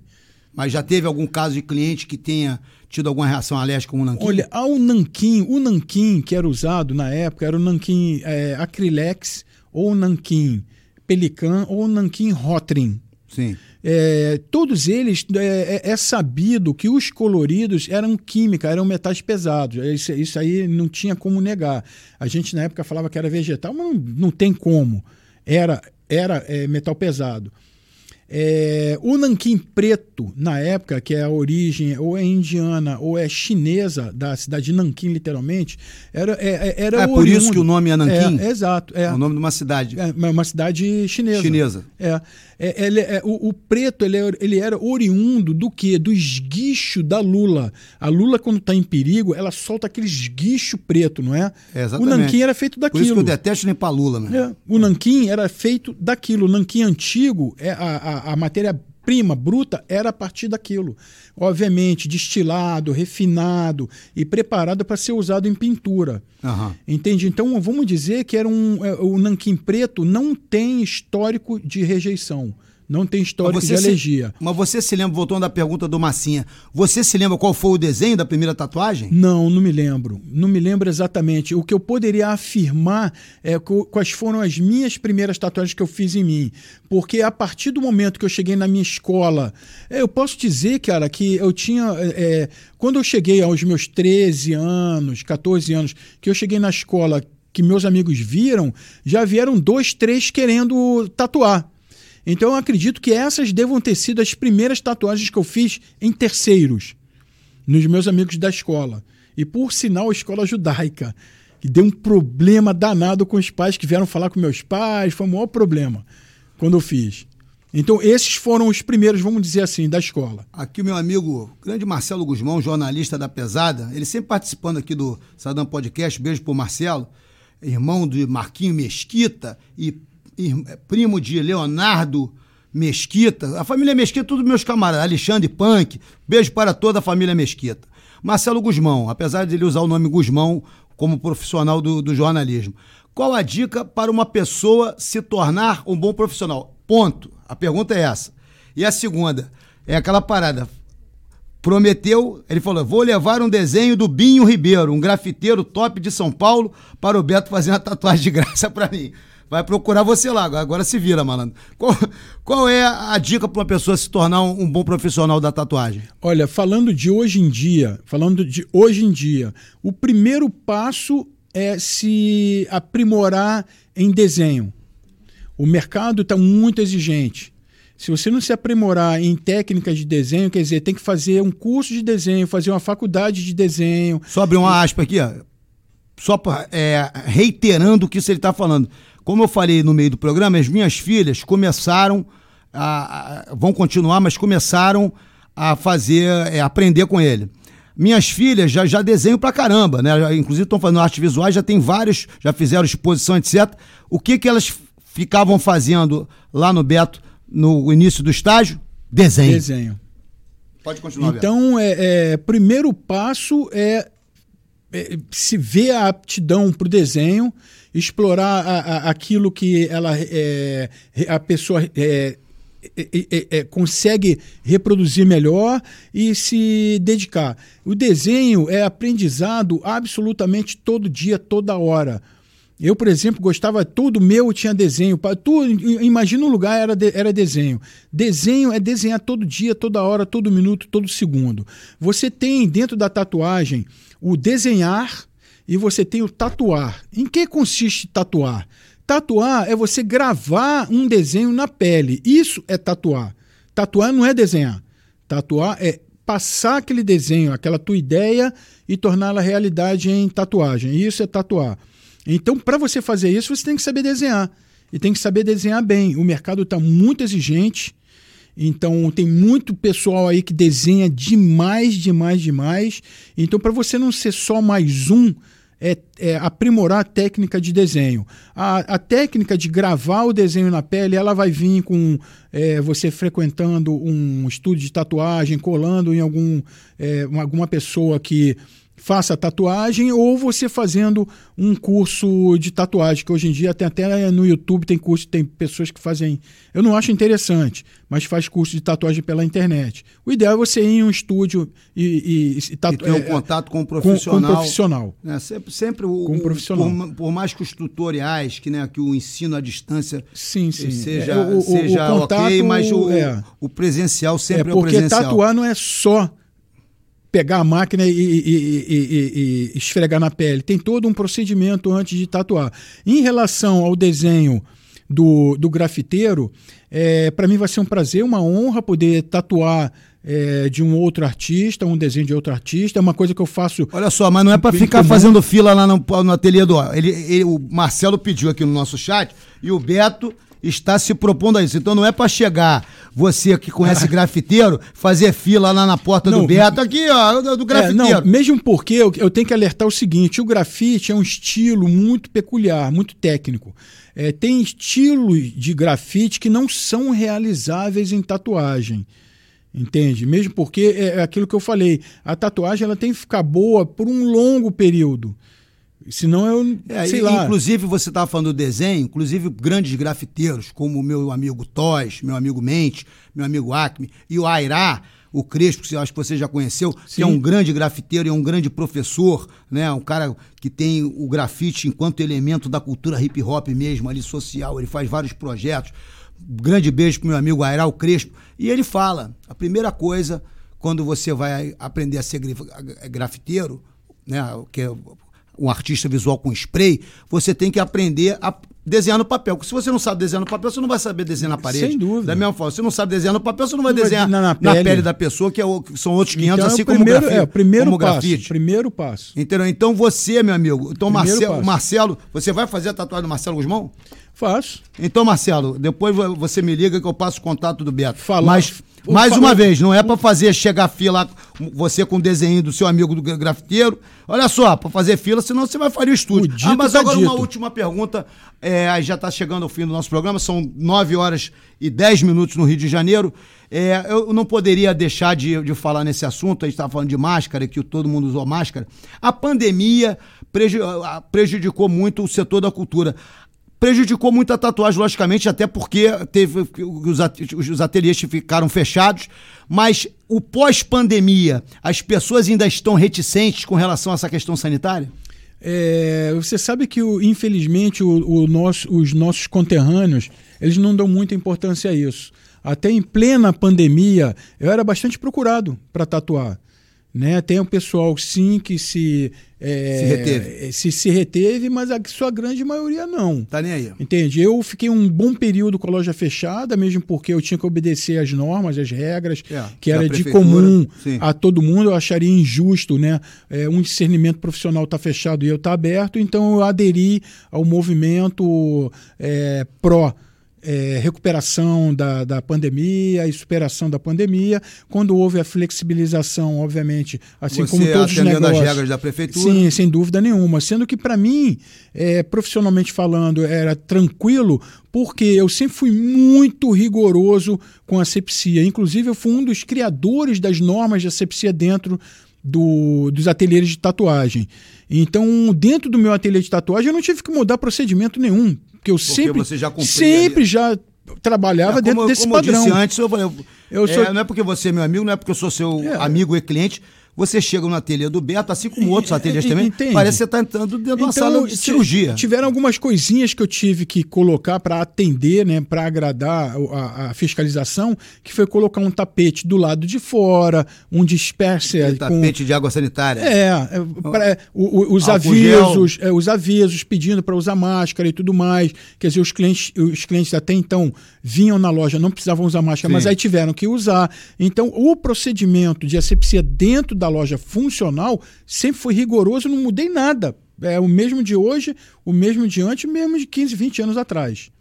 Beto, a gente está chegando ao final do nosso programa. Poxa, já É, passou o que tão é- o que rápido, é- pô. O que, é, o que é bom passa rápido. Eu queria mandar Poxa. algum aqui, ó. Silvio Freitas, alguns tatuadores. Silvio Freitas, meu brother. Nosso pô. amigo Timbó. é, o Binga a gente já falou. Boris Tatu já falamos. O Pepito. Pepito, Pepito queria fazer uma ressalva. Pepito foi um- a inspiração para o pessoal antigo, o maior de todos. É, fazendo tatuagem à mão ainda, no arpoador, na praia. Infelizmente a gente perdeu ele há mais ou menos uns 10 Esteja em um anos bom lugar, o atrás. Pepito. Mas é um cara que tem a minha homenagem, é a homenagem, arrisco a dizer, de todos os tatuadores antigos. Nosso querido Beto Rara. Gente já falou também. Ties, Nélio Cadar. Também Carlinhos Tatu, nosso camarada. E, ah, mas só tá falando nome de, de homem. Tenho também, já falei da, da, da, da, Lu Feijó. A Luíse de Amsterdã, que é das antigas, né? É, Larissa Genes, da nova geração. E também para nossa querida, minha prima Laura Ribeiro. Beijo para todas e todos. Olha, desculpa aí se eu esqueci algum nome, eu- eu- esses são os que têm mais contato comigo, então um beijo para eles e um beijo para todo mundo, para toda a comunidade da tatuagem em si. Ô, ô Beto, é, considerações finais, mande seus beijos, abraços, fala, fala, por favor, o endereço da loja.